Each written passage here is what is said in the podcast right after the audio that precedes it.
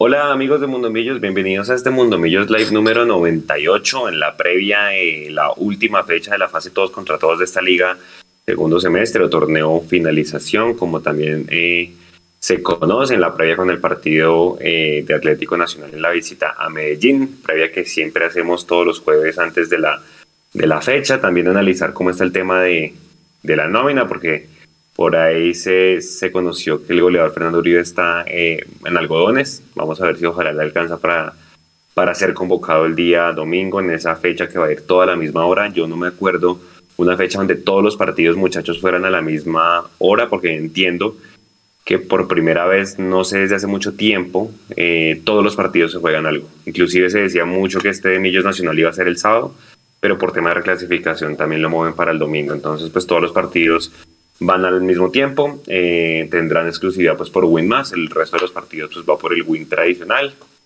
Y bueno, una cantidad de temas que ya abordaremos durante, durante este live. Yo antes de darle el paso a mis compañeros, pues quiero empezar con una pues reflexión, un llamado a atención, es decir, yo no puedo creer que el, que el pasado miércoles, corrígeme Mechu, eh, pues se fue el día y en Millonarios con azul y blanco pues nunca no sé si cayeron en cuenta, se acordaron, se les olvidó que era el natalicio de, creería yo, el, uno de los hombres del top 3, diría yo, más, más importantes de la historia del club, ¿no? De Adolfo Perdera, ¿sí? Del, del maestro. Eh, River le hizo un homenaje muy bonito en sus redes sociales, le puso los goles, lo puso con la camiseta, puso fotos, es decir, ese tipo de, de, cosas son las que uno hace que, que, que, se tenga identidad independientemente de la administración, pero pues como yo me voy a las palabras del Mechu, este, esta administración parece hincha de azul y blanco y no de, de, millonarios como tal. Entonces, pues hacer el llamado de atención, nosotros pues tratamos desde nuestro lado de, de poner todos estos homenajes, todos estos temas, pero pues obviamente uno esperaría que la cuenta oficial también lo haga. Bueno, buenas noches y arranco por usted, Mechu. ¿Qué buenas noches. ¿Está estrenando camiseta, sí o no? Sí, sí, señor, sí, señor. Eh, bonita, está bonita. Eh, yo me uno a su mensaje, Juanse, porque sí me parece increíble que el top 3, yo creo que Pedernera marcó un poco lo que es la grandeza del Club Deportivo Los Millonarios, fue el primer gran jugador que llegó. Y, nada, es que ni un mensaje, ni, ni, el típico mensaje, ¿cómo se dice? Por quedar bien en redes sociales, nada. Y, y es que hoy, esta vez sí no hay excusa porque no hay... Eh, Pedernera falleció en el 95, o sea, no hay una demanda con el Club Deportivo Los Millonarios pendiente como para que digan es que no podemos saludarlo como Willy que porque hay una demanda en curso. Entonces esta vez sí no hay excusa de absolutamente nada. Muchachos, mañana hay día sin IVA y la tienda de Millonarios, todas las tiendas de Millonarios van a tener los productos sin el 19% de descuento, aprovechen. Yo hice compra el pasado día sin IVA, creo que mañana, la única forma de yo comprar algo mañana es que aparezca la camiseta sin patrocinios L, porque hasta ahora solo está M. Y pero aprovechen, aprovechen porque sí, sí le quitan el 19% para que hagan sus compras. Aprovechen, en la tienda virtual también. Yo compré por la tienda virtual, me fue muy bien. Pero si prefieren ir a tienda a medirse la ropa, pues vayan, aprovechen ese día sin IVA. Buenas noches para todos. Yo esperaría, Jason, que el domingo, que es 20, sí, el domingo es 20, sí, hoy es 19, ah, no, mentiras. Hoy es 18, 19, 20, sí, señor, que el sábado, perdón. El sábado por lo menos el club, y si alguien del club lo ve y nos ve, avisamos el natalicio de Gabriel Ochoa Uribe, Jason, el técnico más ganador en la historia de Millonarios y con el cual llegamos a semifinales de la Copa Libertadores de América. Buenas noches. Eh, hola Juanse, hola Mecho, Nico en la producción, a todos los que están conectando a, a este live. Eh, sí, vuelve uno a quedar golpeado porque yo creo que Millonarios no sería lo que es si no hubiese sido por cuatro tipos en el comienzo. Para mí esos cuatro tipos obviamente son eh, nuestro fundador Alfonso Senior, seguido de Pedernera, que creo que Pedernera fue el que dio el gran paso para que Millonarios hiciera esa época del Dorado y demás para que fuésemos en algún momento catalogados el mejor equipo del mundo. Gabriel Ochoa, como usted lo está diciendo, que hace poco también nos dejó terrenalmente y que es un natalicio el día, el día sábado. Espero que el club tenga ese, esa, no sé, ese gesto de, de, de agradecimiento, no, no con él ya, sino con la familia y eh, Alfredo y Estefano. Creo que ellos cuatro empezaron a marcar una historia grandísima de Millonarios que a, a, través de los años es lo que nos mantiene y nos tiene hoy acá en este live número 98 de Mundo Millos. Así que es el llamado de atención. Yo entiendo que a veces eh, pues hay ocupaciones en otras cosas y, y, la demanda del día a día puede llegar a, a distraer, pero, pero no se le puede olvidar a uno eh, fechas como esto de los ídolos, ¿no? Ya se lo recalcaba, River lo hizo de buena manera, que es uno de los grandes para ellos, y para Millonarios también lo fue, ¿no? Fue técnico además de la selección Colombia, además, y creo que era necesario recordarlo, y se pasó una vez más la posibilidad de, de saludar a un ídolo. Dicho esto, eh, esperando obviamente ya palpitando lo que es el partido del día domingo. Como usted lo decía, Juanse, todos los partidos, absolutamente todos tienen algo que ver. Eh, por ahí hay un equidad Bucaramanga que está peleando, digamos, en doble sentido porque Bucaramanga está peleando por entrar, ya está peleando por tratar de ganarse ese Copa Suramericana y así cada uno de los partidos tiene una implicación importante, así que eh, va a ser algo atípico desde cuando están los torneos cortos y desde cuando nos privatizaron el fútbol. Pero es algo que se vivía en la década de los 90 eh, de manera constante y que estábamos acostumbrados a ver, así que pues en mi caso no es tan raro que toda la fecha se juegue a la misma hora. Sí, señora, a esta hora 2-1, minuto 51, gana Fortaleza a Llaneros, está llegando a 7 puntos. Yo creería que queda unos cuatro puntos más o menos de, de, ya lograr el ascenso. Creo que en ese cuadrangular no hay otro pues equipo a no ser que Fortaleza se caiga, que, que estaría pues ya listo para, para ascender. Eh, juegan dos ex millonarios, Sebastián Navarro juega en este momento en la primera línea volantes, Fortaleza muchachos juega 3-4-3, bastante interesante el planteamiento de, del rolo. Pedro Flanco es uno de los tres del fondo y el, de hecho el primer gol es una asistencia muy bonita de, de Pedro Franco para, para que la vean. Y bueno, Navarro sigue ahí en el campo de juego, ya va minuto 50, acaba de comenzar el segundo tiempo, entonces por los, por los que quieran verlo ahí en paralelo con nosotros eh, conectados. Oiga, eh, ya pensando un poquito más en frío y pues para ir cronológicamente antes de ir a la previa y todo este tema de cómo nos, nos hay unos cuadrangulares, todas las cosas de las renovaciones, eh, a mí me parece, me asombra todavía que ya mitad de noviembre y todavía no se haya renovado Fernando Uribe. Dicen que ya está listo, pero pues el club, digo yo, ya lo debería haber. Yo tengo otra versión. Vea, imagínense, hay diferentes, hay miles de versiones. Hay gente que dice que ya está listo, hay gente que dice que no, que no han llegado a un acuerdo.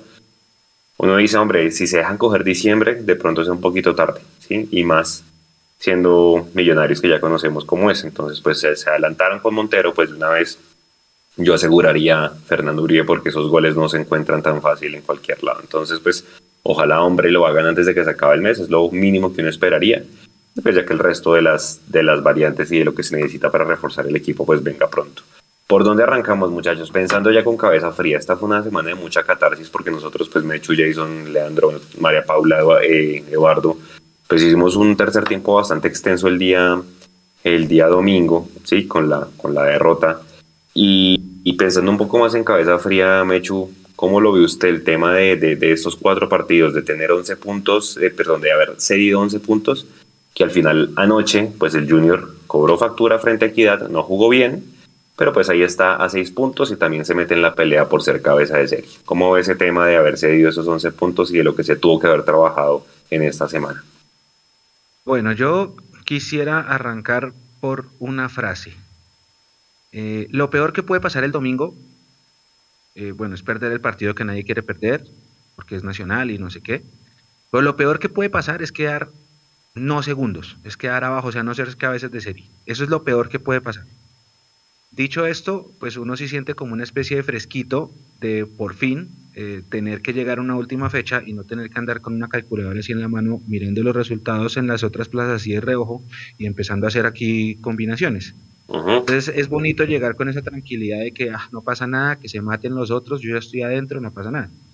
Sin embargo, eh, y esto se lo dejo a ustedes abierto y a nuestra comunidad, a quien ya estamos saludando acá en el chat y vamos a, saludar. Eh, ¿Ustedes sienten que el equipo se relajó, como dicen unas voces? ¿O ustedes sienten que estos 1 eh, de 12 que hemos conseguido y que por eso jugamos el domingo a las 3.30, porque si hubiéramos clasificado segundos seriamente hace varias semanas, el partido se jugaba el sábado solito, ¿ustedes creen que, esto, que este último rendimiento es A, porque nos relajamos, B, por sobrados, C, por exceso de confianza o D, simplemente porque nos cogió la curva de rendimiento en bajo en este último tramo del campeonato? Dicho esto, yo digo, listo, eh, nadie quiere perder con Nacional, eso es verdad, todos queremos ganar la Nacional. Eh, pero si perdemos con Nacional no va a pasar absolutamente nada porque el verdadero torneo comienza es la próxima semana, ¿sí? Entonces no nos vamos a tirar, sí, obviamente si perdemos vamos a decir uno de 15 y vamos a decir el, equipo llega mal en la entrada de los cuadrangulares, pero habrá que mentalizarnos de que pase lo que pase el domingo, el torneo nuestro empieza en serio es en la próxima semana. Pero ustedes qué opinan? Porque yo creo que no es, eh, yo pensaba el domingo que era exceso de confianza, que nos estábamos relajando, que como que vimos la tabla así como a los demás muy abajo, y ayer cuando pusimos, esta mañana, cuando pusimos las tablas, yo dije, ahí está el efecto, ahí está el resultado de mirar así al resto de equipos que vienen abajo y Junior y Cali nos descontaron ocho puntos en, las últimas, en el último mes. ¿Qué opinan? Dale Jason y yo, yo respondo después. yo, yo, yo, sí lo que creo, viejo Mecho, es que yo, yo no creo que se hayan relajado. Y, y yo sí creo eh, que hubo un bajón evidente de algunos jugadores que eso sumado a la toma de malas decisiones dentro y fuera de la cancha nos tienen en la situación que nos tienen. Yo no creo que Millonarios, por, por, el plantel que tiene constituido y por la forma en que uno conoce y maneja los grupos Alberto Gamero, eh, pues mire por encima del hombro al rival. Yo la verdad no creo que eso sea, o a los rivales, no creo que eso sea así. Me resisto a entenderlo de esa forma. Yo sí lo que creo es eso, que hubo un bajón, que hay irresponsabilidades individuales dentro y fuera de la cancha, cuando hablo dentro y fuera de la cancha me refiero a los jugadores dentro de la cancha, fuera de la cancha y al cuerpo técnico obviamente que también ha tomado ciertas decisiones desde la conformación del banco de suplentes hasta la conformación del, titular, del equipo titular en algunos partidos. Creo que eso obviamente ha determinado que Millonarios en los últimos cuatro juegos pues, haya tenido los resultados que tuvo. Ahora, nosotros nos centramos en eso, ¿sí? Y mirando de cara al domingo, sí no creo que no pase nada, Mecho, sino, sino que ganamos en Medellín o si perdemos en Medellín. Yo sí creo que pasan muchas cosas, porque es medirse el aceite, como se dice popularmente, para ver realmente de qué está hecho este equipo. O sea, este equipo viene en un bajón tremendo, eh, de cuatro partidos sin poder ganar. Va a sacar un buen resultado en Medellín, sin importar las formas, porque yo creo que en este partido sí realmente no van a importar mucho las formas, sino va a importar es el resultado porque necesitas volver a coger confianza. Eh, creo que va a decir mucho del equipo de cara a las cuadrangulares. Va a decir mucho también porque es que si ustedes miran a Nacional, los últimos tres partidos de Nacional por liga ha hecho goles. Y empató con Bucaramanga. Sí, sí me acuerdo. Empató con Bucaramanga, había empatado con Aguanes. Y, con Pasto. Eh, y empató el clásico con, no, con Medellín. Y con Pasto también fue y empató ya 1-1. Bueno, eh, pero digamos, de los últimos tres juegos que ah, tuvo liga, la jornada 15, 16 la, jornada 17, jornada 18 y jornada 19 fueron tres empates sin goles de Nacional. Yo creo que si pasa algo si no le hacemos un gol a un equipo, si nos dejamos más bien marcar goles de un equipo que hace tres partidos por liga no logra marcar. Y fue una tromba con Pereira en la final de la Copa, pero eso es un capítulo aparte. Pero por liga ellos tampoco llegan de la mejor manera. Va a ser un partido, en mi parecer, muy parejo, que si Millonarios está concentrado y sabe manejar los ritmos del partido, seguramente puede traerse un buen resultado de allá. Yo creo que es indispensable hacerlo para ganar confianza de cara a las finales. Oiga, la gente está muy... buen dato. ¿Qué? Buen dato. Juan, si su merced va a dar su opinión, porque tiene razón. Eh, 0 0 0 0 0 0 en la mitad está el 5-0, pero ojo que Nacional lleva 1, 2, 3, 4, 5, 5 partidos, 6, 7 partidos sin recibir gol. Sí, eso también es otra otra realidad, ¿no? Y, no sé si es porque estos rivales a los que ha enfrentado, entonces un Pasto, un Bucaramanga, bueno, Pasto le hizo gol, ¿no? Bucaramanga, Jaguares, eh, ¿cuál otro? El Medellín, más bien hayan salido un poco a aguantar y no atacarlos, entonces no sabemos cuáles son sus debilidades. Yo me remonto un poco más esa, al partido en Orlando. Obviamente allá en ese partido pues los centrales de Nacional eran distintos. Yo no sé este eh, Aguilar, Felipe Aguilar está lesionado o Jason, pero ya no lo ponen. Los centrales de Nacional son Olivera y Perea, ¿no? Yo Aguilar lo vi jugando contra Bucaramanga, déjeme, yo rectifico, pero yo Aguilar lo vi jugando. Creo que es el, suplente, o sea, él no es titular. Precisamente, mire, contra Bucaramanga jugaron Marulanda, que es el lateral por derecha, Aguilar como central por derecha, Olivera por central por izquierda, que es lentísimo Olivera, Ivanguero Danovis por, por el lateral por izquierda. Felipe Aguilar jugó contra Bucaramanga. No sé, déjenme revisar si no jugó contra. Sí, creo que él no, él no es el titular, él no es el titular ahí de, ahí de Restrepo. Porque claro, si uno se remonta a Mechu... No, pero mira, Juanse, perdón, eh, contra Medellín también jugó como titular. ¿Sí? Ok. Bueno, como que los alterna. La, línea base de, de, Restrepo en, el fondo son Marulanda por derecha, Aguilar y Olivera la pareja de centrales. O Perea. Y Danovis, o Perea, exacto. Y Danovis Banguera por izquierda. Banguero, perdón. Sí. Porque si uno se remonta a ese partido en Orlando, antes de darle la respuesta al mucho de la pregunta, pues debería ser un partido de muchos goles, ¿no? Porque parece que eso fue de toma y dame ese partido allá en Orlando en el, primer tiempo, sobre todo. Pero sí, yo tampoco creo que sea, que sea mental, porque no sé, yo nunca había visto, y ahorita vamos a repasar unas tabletas bien bacanas que hicimos de cómo nos salieron los cuadrangulares y yo nunca había visto alguna clasificación donde llegáramos con un nivel tan bajo, o sea, con un bajonazo más bien. Eh, más allá de que creo que hubo un semestre que pasamos de octavos, sí, pero, pero digamos tanta desconfianza en la gente como se siente ahorita. Claro, en esa época no había tantas redes y toda la cosa, era, eh, eh, era distinto, pero, pero yo creo que es un tema más de que llegamos al tope de rendimiento, uno, y dos, pues que las, las falencias Mechu en, en, en la nómina que están cortas empiezan a ver. Y a eso súmele a equipos que ya empiezan a darse cuenta cómo juega Millonarios y se le paran bien. Y pues obviamente le hacen marcaje individual a, a, McAllister, sobre todo que yo a McAllister he visto que, creo, creo que ustedes dos lo dijeron, que así iba, habiendo jugadores a los que iban a moler a patadas de aquí en adelante es a McAllister y a Daniel Ruiz. Y pues eso es lo que está pasando. Entonces, pues ahí lastimosamente, pues bueno, vimos a, a, Gómez que pues obviamente esperamos que se mantenga porque ya llegó, le fue bien, obviamente uno espera que ese nivel lo mantenga, lastimosamente Juber pues se lesiona, tres semanas creo que son, un mes, entonces pues no sé si le alcance por lo menos una hipotética final para que juegue. Pues lastimosamente aspectos externos, donde como decía Jason, pues indisciplinas por fuera del campo pues empiezan a notar y pues hombre, para nadie es un secreto que ya es a viva voz conocido porque Emerson, Abadía y, y, y, Cleaver, pues no, en Cleaver no, sino Juan Moreno no han sido convocados, entonces pues esto también se suma pues porque hubiera sido diferente tener un tipo que encare como, como Emerson, que sabemos sus condiciones pues dentro del campo y parece una variante interesante. Entonces yo creo que es un tema ya más de, de rendimiento, Mecho, y de que los rivales ya saben a qué jugamos y eso pues seguramente es lo que hay que analizar de cara a los cuadrangulares, que en mi opinión yo creo que no, no van a cambiar, esos son los ocho equipos, para que analicemos realmente, bueno, contra quién nos podría eh, tocar. ¿Usted cómo lo ve? Sí, yo también pienso lo mismo que usted, Juanse. Yo apenas se acabó el partido de Santa Fe, que Santa Fe la despilfarró toda, porque todos jugaron para Santa Fe menos Santa Fe, como todo el mundo jugó para Colombia menos Colombia ahorita el martes. Y, y ya dije, estos ocho, estos son los ocho, porque Envigado cierra con Huila y no creo que vayan a dar el papayazo de, de cederle puntos contra un Huila descendido y ya moralmente acabado. Entonces creo que si van a ser esos ocho, no le va a alcanzar al América, no le va a alcanzar a Santa Fe. Ni al Bucaramanga. Eh, no le va a alcanzar al Bucaramanga, que estaba ganando su partido frente al Tolima. Entonces sí, yo creo que de ahí no sale. Eh, hay un pequeño detalle, compañeros. Ustedes saben que nosotros, Nico, que está ahí atrás también en la producción, nosotros siempre hablamos, eh, solemos hablar muchos temas con la gente del fútbol, ¿no? Gente del fútbol es jugadores, exjugadores, técnicos, ex técnicos, no sé, periodistas deportivos, qué sé yo. Y cada uno de nosotros habla con, dentro de su círculo social con gente del fútbol. Eh, entonces yo estaba hablando con alguien del fútbol ayer y yo le decía a esa persona que, que lo del tema ese de la posesión de la pelota, ¿no? que siempre hemos dicho, que es que eh, usted puede tomar la posesión de la pelota para decir que es el equipo más eh, poseedor del balón del mundo mundial, o que es el equipo con más tiempo efectivo de juego, o, también puede decir el que no tiene la posesión de pelota pero remata más puede decir que es el equipo más efectivo, etcétera. Cada uno interpreta la información como uno quiera.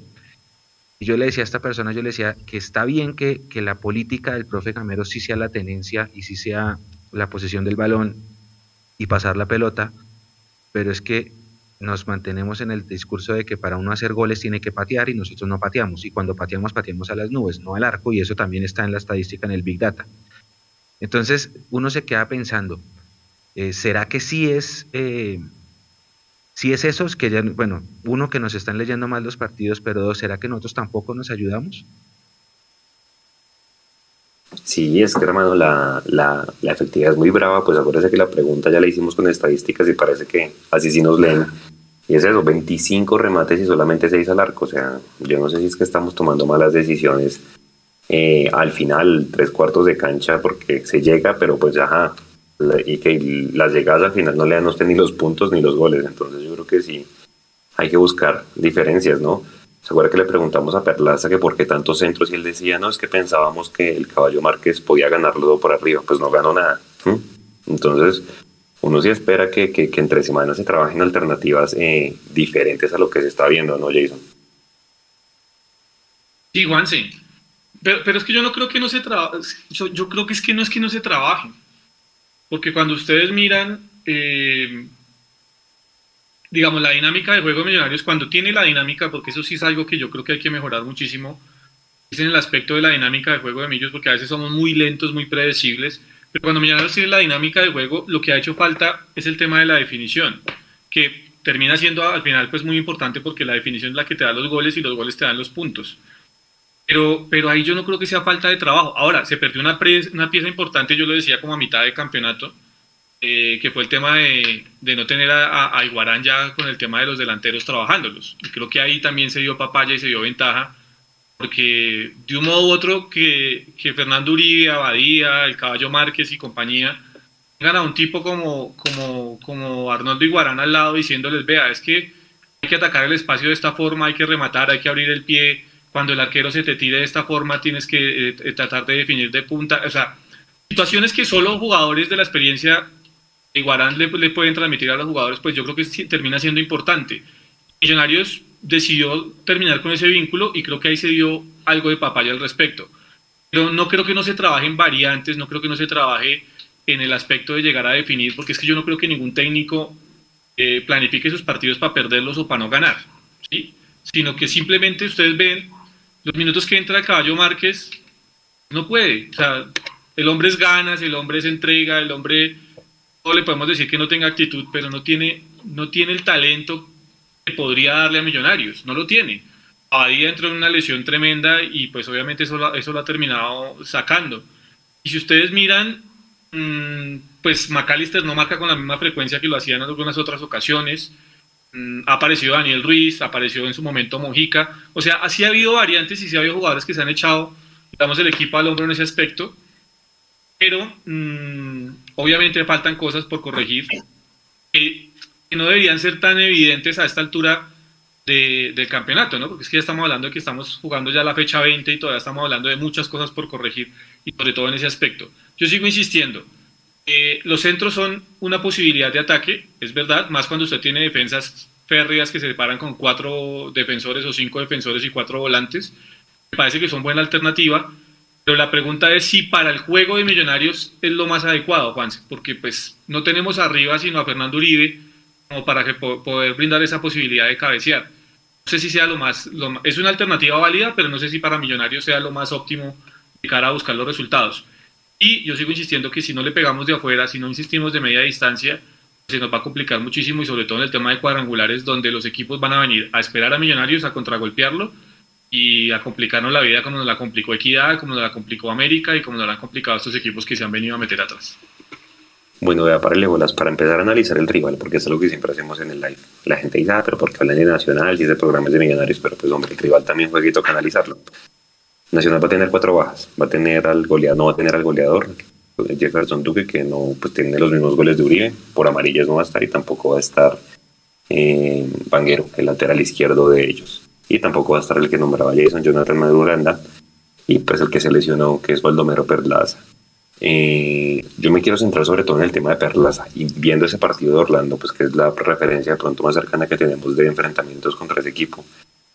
Le puede favorecer a Millonarios que este jugador esté ausente Jason el, el domingo, porque es el que le da la salida, pero en cambio fíjese que Nacional de pronto sí lo puede reemplazar con este Gómez que estaba en la selección o, o realmente sí sí es una pieza fundamental Baldomero para, para Nacional y eso lo debería aprovechar Millonarios. Está en viejo Jason. Yo creo que Nacional sí tiene algo para, para maquillar la ausencia de Baldomero y es efectivamente lo que usted dice. Gómez creo que es un gran jugador. Si no es Gómez, tiene alternativas como que el rifle Andrade se tire un poco unos metros más atrás, que lo ha hecho en muchos partidos tira unos metros más atrás y desde ahí empieza a generar y ayuda en el tema de marca. Entonces yo creo que eh, tiene alternativas para hacerlo. Eh, de hecho, eh, el jugador que lo reemplazó en ese partido frente a Pereira, que a ver si me acuerdo, creo que es Palacio, el número 15. digamos, él viene, ese Palacio viene el proceso de Restrepo con el, con el equipo sub-20 de Atlético Nacional. Entonces, el Restrepo, el profe Restrepo lo, lo conoce muy bien. Es un jugador también de mucha potencia, de un biotipo muy parecido al de Baldomero Perlaza y su estilo de juego se asemeja, se asemeja mucho al de Baldomero. Entonces, tienen con qué suplirlo.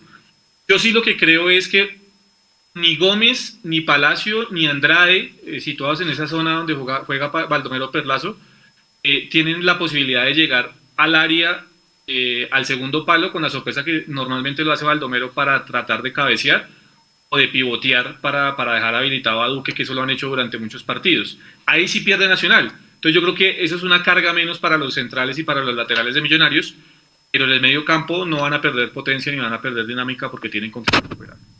Mechu, en, la, en el partido de Orlando se vio muy mal Bertel porque Dorlan Pavón le ganó prácticamente todos los balones a la espalda de él.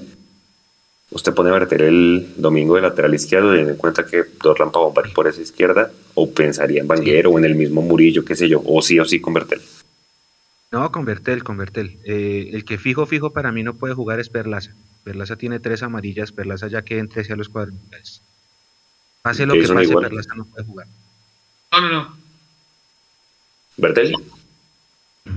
Sí, no, Bertel, Bertel. Yo creo que sigo insistiendo, o sea, basados en el proyecto de Azul y Blanco, pues el de la proyección y el que le va a dejar dinero a Millonarios, logra, si logra en algún momento salir del club, es Bertel.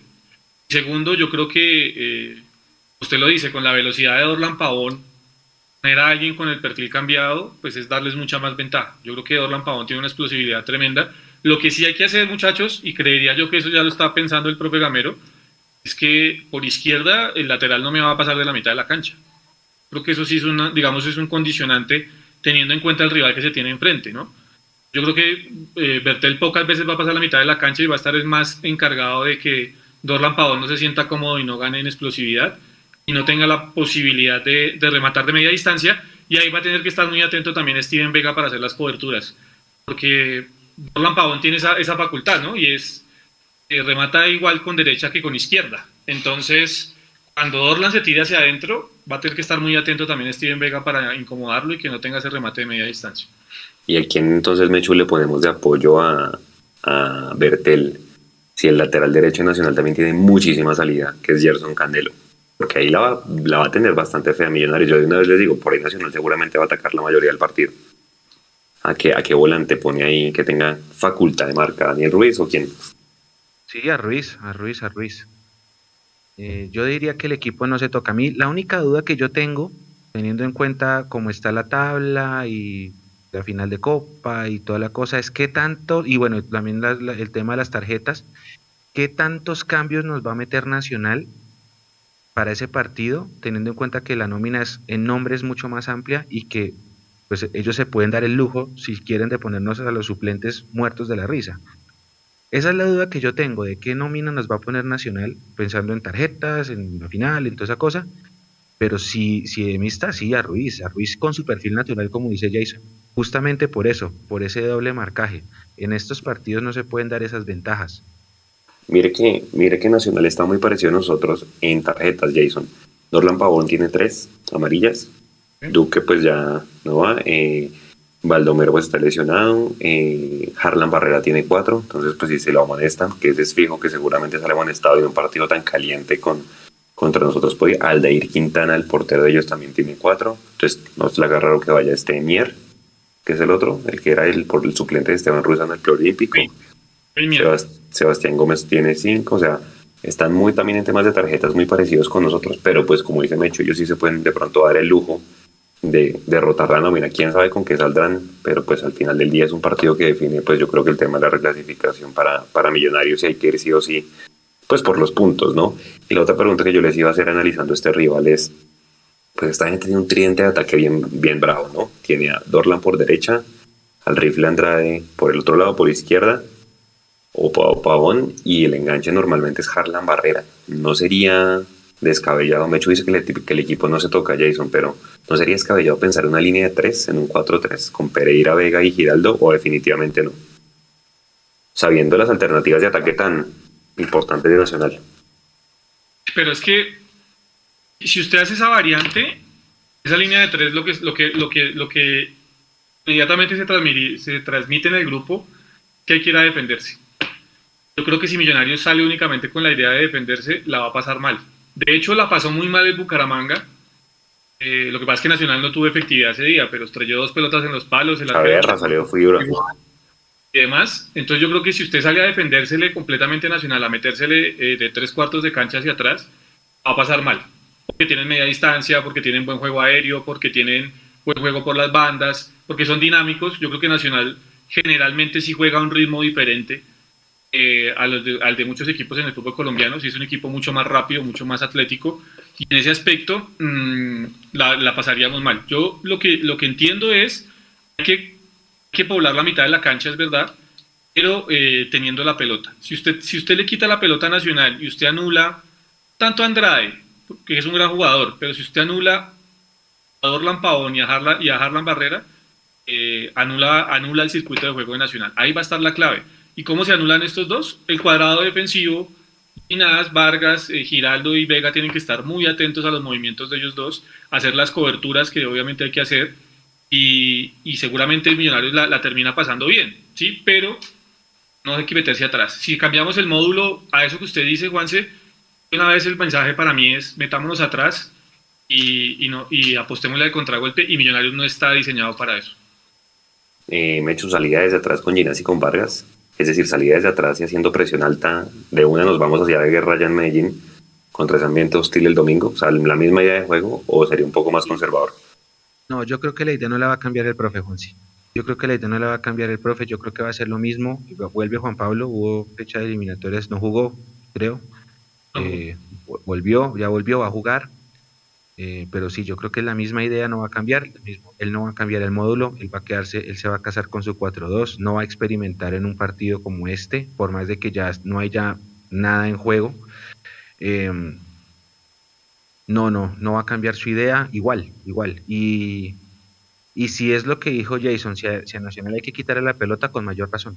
Ese juego de posesión es la idea que yo creo que el profe va a tratar de presentar allá en Medellín. Es que miren, miren muchachos el reflejo de lo que fue la final de la Copa. Los primeros 10-15 minutos, Pereira le Pereira. tener la pelota nacional y le generó ocasiones de gol. De hecho, eh, Aldair saca una pelota al ángulo, un cabezazo del Tren Valencia, que yo creo que si entra ese gol el partido cambia completamente. Y Aldair pues sacó la mano y, y terminó sosteniendo el 0-0. A partir de esa jugada reaccionó Nacional y el Pereira como que dijo, bueno, ya hicimos lo que teníamos que hacer en ataque y no pudimos, ahora repleguémonos se replegó demasiado el Pereira y la terminó pasando tan mal que se llevó cinco goles del Atanasio. Entonces, creo, que, creo que hay que tener cuidado con eso. Y sí creo que el Pereira fue muy, muy inocente abriéndole literalmente el tapete rojo a, Nacional para que le pegaran de afuera. Pues salió con este Alcatraz García, que pues no marca mucho, de volante de marca. Entonces le tocó a este Johnny Vázquez hacer todo el trabajo sucio a este man y pues Y lo amonestaron al minuto, comenzando el partido, lo amonestaron, entonces ahí ya también lo, lo limitaron bastante. Eh, exacto, quedó condicionado. Oye, eh, McAllister y, Ruiz, ¿con quién?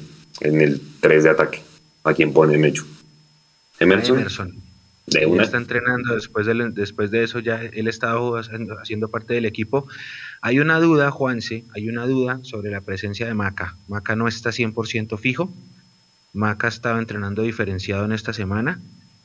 Mm, hay gente que dice que no va a tener problemas para llegar, pero hay otras versiones que dicen que a él los tienen guardado y que de pronto por precaución lo guardan esta semana y de cara a los cuadrangulares. Que si es así, yo estoy de acuerdo, no vamos a ponernos a arriesgar a un jugador, de pronto una lesión o algo, estamos en la víspera de las finales.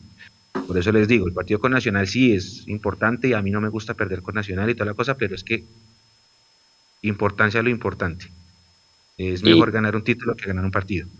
Entonces yo estaría de acuerdo si a Maca lo tienen que cuartar más. Y, si no, y si no va Maca, entonces ¿quién va? ¿Quién pondría? ah, espéreme, espéreme que yo tengo acá la nómina de ayer. A ver, creo que estaba, creo que estaba este muchacho Gómez. Espéreme, la voy a buscar. ¿Y Emerson? Ah, Emerson Gómez. Y Ruiz. Entonces imagínese, el mediocampo de Millonario es demasiado Es que esa era mi pregunta. Vuelvo al tema, estoy con Mechu en el hecho de que no se pierde nada, pues porque ya Millonarios está clasificado y pues ser cabeza de serie en este país es eh, eso y nada es lo mismo porque realmente no sirve para nada. Pero, pero volvemos al tema, o sea, es el partido Seguramente al cuerpo técnico de los jugadores poco les interese o les interesa no en la, dimensión que le interesa al periodismo y a los hinchas, eh, obviamente de millonarios. Es el partido que no se puede perder. Es, así, por más que se esté jugando por la gaseosa, eh, ya sea la que patrocina a ellos o la que patrocina a Millonarios, no se puede perder ese partido, porque es que no se puede perder, ¿sí? Entonces yo digo, bueno, no vamos a Calister. No, no tenemos la, duda de Fernando porque parece que Fernando Uribe tampoco podría llegar. ¿sí? Entonces eh, nos la vamos a jugar arriba con Gómez, con Emerson, con Ruiz. Y el caballo. El caballo Márquez. Yo creo que sí es dar bastante ventaja. El más, el más, el más experimentado sería Giraldo. en el entreno de ayer estuvo Abadía, no Márquez. Ah, bueno, o sea, bueno, no, no voy a decir nada, me voy a quedar callado, pero yo digo, si usted tiene a Mojica, no, no, no, no, si usted tiene a Mojica, viejo, pues Mojica sí, no está en el mejor momento y seguramente si usted me lo pregunta hoy, hoy yo tengo más dudas en cuanto a si le renuevo o no le renuevo, que, que o sea, que si se va, está más que se va, que se queda, eh, en mi concepto, pero, pero es un tipo de experiencia, por lo menos, es un tipo que baile pelea al árbitro, es un tipo que puede ir a pelear con Felipe Aguilar, es un tipo que puede ir a frentear a Orlan Pavón, o a Gómez a frentear a Orlan Pavón, a Felipe Aguilar, a Andrade, a Harlan Barrera, no es el papel de él porque apenas está comenzando en la profesional. Entonces yo digo, todo ese tipo de cosas también hay que medirlas y el tipo, en caso de que no esté McAllister, es, eh, independientemente del nivel futbolístico, sería para mí Harrison Mojica. Ok, porque es que si usted se pone a ver con eso que dice el Mecho, el, el de más experiencia sería Giraldo. Pues de todo el equipo, porque vea, arranque atrás, el arquero joven. Vega también, tiene, Vega también tiene la experiencia, ¿no? Yo creo que, pero sí, daríamos muchas ventajas porque salvo Vega, Giraldo y Román, eh, el equipo es muy inexperto realmente. ¿Quién le habla al árbitro, por ejemplo? Entonces, Esas son las cosas que uno, que, uno pone a pensar. Entonces, ahora sí, y ya para terminar. Pero, Juanse, saque, saque la tabla, saque la, usted la tiene, saque la tabla de las amarillas. Juguemos con las amarillas. De nosotros. Sí, yo sé que Perlaza tiene tres, no sé el resto. Giraldo. Giraldo tiene, cuatro. Giraldo, ¿Cuatro? tiene cuatro. Es que Giraldo es muy arriesgado ponerlo, pero bueno. Eh, pero lo va a poner, porque Pereira creo, me dicen que Pereira salió con una molestia, yo no me di cuenta, contra, contra Ahora, el, último partido. O sea, no poner a Giraldo y tirar a García sin continuidad en este partido. Por eso decía yo, hacia atrás, acuérdense muchachos, importante que era tener los jugadores con minutos. Sí, claro. las papas y mire la situación en las que nos ponemos. Porque creo que Pereira salió con molestia contra Alianza Petrolera. Yo no vi, pero dicen la gente que estuvo en el estadio que lo había cogiendo al final. Entonces, pues bueno, habrá que ver, habrá que ver. Yo no sé si hay rueda de prensa, porque todos esos interrogantes será bueno planteárselos a Gamero mañana en la rueda de prensa, pero cuando hay partido domingo casi no da rueda de prensa, ¿cierto, Mecho? A no ser que nos digan faltando media hora, que sí hay. Eh, no, las últimas semanas sí ha habido, las últimas semanas sí ha habido. El último partido nuestro en domingo fue en Ibagué, y sí hubo, sí hubo. Lo que pasa es que el anuncio es muy sobre la hora, pero sí, ahí estaremos pendientes. Eh, Nico me está escuchando. Si, si, si llega a ver, pues estamos ahí pendientes para, la, para ponerla. Bueno, ¿y su delantera cuál es? ¿Abadía o, el caballo? Eh, no, que juegue Márquez. Que juegue Márquez. Es que es, difícil, pero es que, bueno, primero Abadía viene sin mucho ritmo de competencia y aparte está todo lo que se ha hablado en estos días de, el temita que el que si quiere lo tocamos un ratito. Eh, pero es que yo necesito que Ricardo Márquez se tenga confianza en sí mismo, porque es que yo creo que él no se está teniendo confianza porque la pelota no entra y porque al también está la hinchada atrás. Es que vio que le pusimos el mensaje de cumpleaños y vio los comentarios de la gente. Feliz cumpleaños, no vuelvas. Lo mismo con Cristian Vargas. Feliz cumpleaños, ojalá que este sea su, último cumpleaños en Millonarios. Entonces, claro, la confianza del jugador también está eh, un poco en el suelo y necesitamos de cara, incluso, insisto, a lo que viene, que el jugador esté, esté bien y si necesita ritmo y sumar minutos, pues que lo sume. Y es que, y es que, es claro, vea, que este tema de la inexperiencia pesa. Yo vi cuando usted ponía el recuerdo del último partido que ganamos, que todavía transmitía Telmex, imagínese. todavía transmitía Telmex el último partido que ganamos allá por liga. Y ese equipo tenía mucha experiencia. Tolosa se jugó un partidazo ese día. Estaba Mayer, estaba Roballo, estaba Ganis Ortiz, estaba No, pues, el arquero Ramos, sí, que no era el más dúctil, pero pues, hombre, ya tenía sus años en el FPC, entonces, pues obviamente ese tipo de cosas en estos partidos pesan. Y el otro ítem que les iba a preguntar, antes de hablar del ambiente que va a haber, porque va a haber 100% aforo en Medellín, eh, es el tema de, del banco de suplentes. ¿Cómo lo conformarían? O sea, ¿ustedes tendrían algo en cuenta para el banco de suplentes en este partido, Jason? ¿O sería el mismo banco de suplentes de siempre? Entonces, Jader para meterlo al minuto 80. ¿qué más eh, tenemos, Por eso le pregunto. O sea, no tenemos más. O yo creo que también yo, y yo se lo decía, no sé, la semana pasada, yo también trato de entender a Gamero, sus equivocaciones y demás, porque es que el hombre mira para atrás. ¿Qué tiene el banco de suplentes?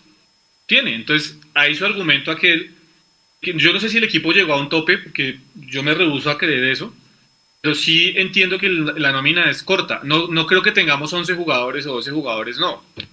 La nómina sí es corta teniendo en cuenta el trajín del campeonato. O sea, cuando se lesiona McAllister, no tenemos un reemplazo nato de McAllister. Entonces ahí nos toca improvisar, y digo improvisar, porque pues no es la, la posición de ellos con Daniel Ruiz o con Harrison Mojica. Sí, inclusive ya por ahí en algún partido nos tocó improvisar con Juber de media punta. Uh que es extremo.